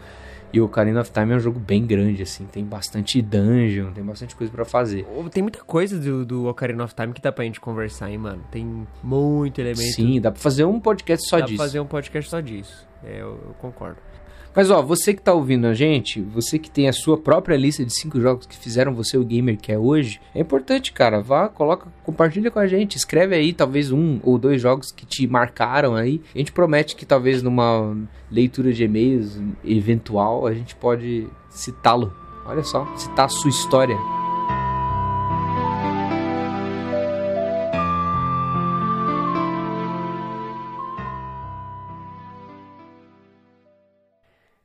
É isso chegamos ao fim de mais um episódio e dessa vez atingindo uma marca especial, 10 episódios de Contemporama. Nós agradecemos todo o apoio, todo o comentário, todo o follow nas redes sociais que você, caro amigo ouvinte, tem nos dado e tem nos apoiado muito. O podcast só existe graças a você e nós agradecemos de coração e por isso toma aí três horas de episódio na sua mesa. É, é um prazer servir. Com certeza é um prazer, é um prazer. Então, se você ainda não fez, você pode nos apoiar seguindo no Spotify, assinando na Apple Podcasts, comentando no nosso site contemporama.com.br e seguindo também nas redes sociais arroba contemporama com dois As no final, tanto no Twitter quanto no Instagram. Você pode ficar atento também para receber o link exclusivo para o nosso Clube Contemporama, o grupo, entre aspas, secreto do Telegram dos nossos amigos ouvintes. E lá a gente todo dia discute muito, fala muito, enfim. Fica atento aí que a gente vai estar liberando novamente em breve. O Contemporama é um podcast semanal e por isso nós nos vemos na semana que vem. Um beijo.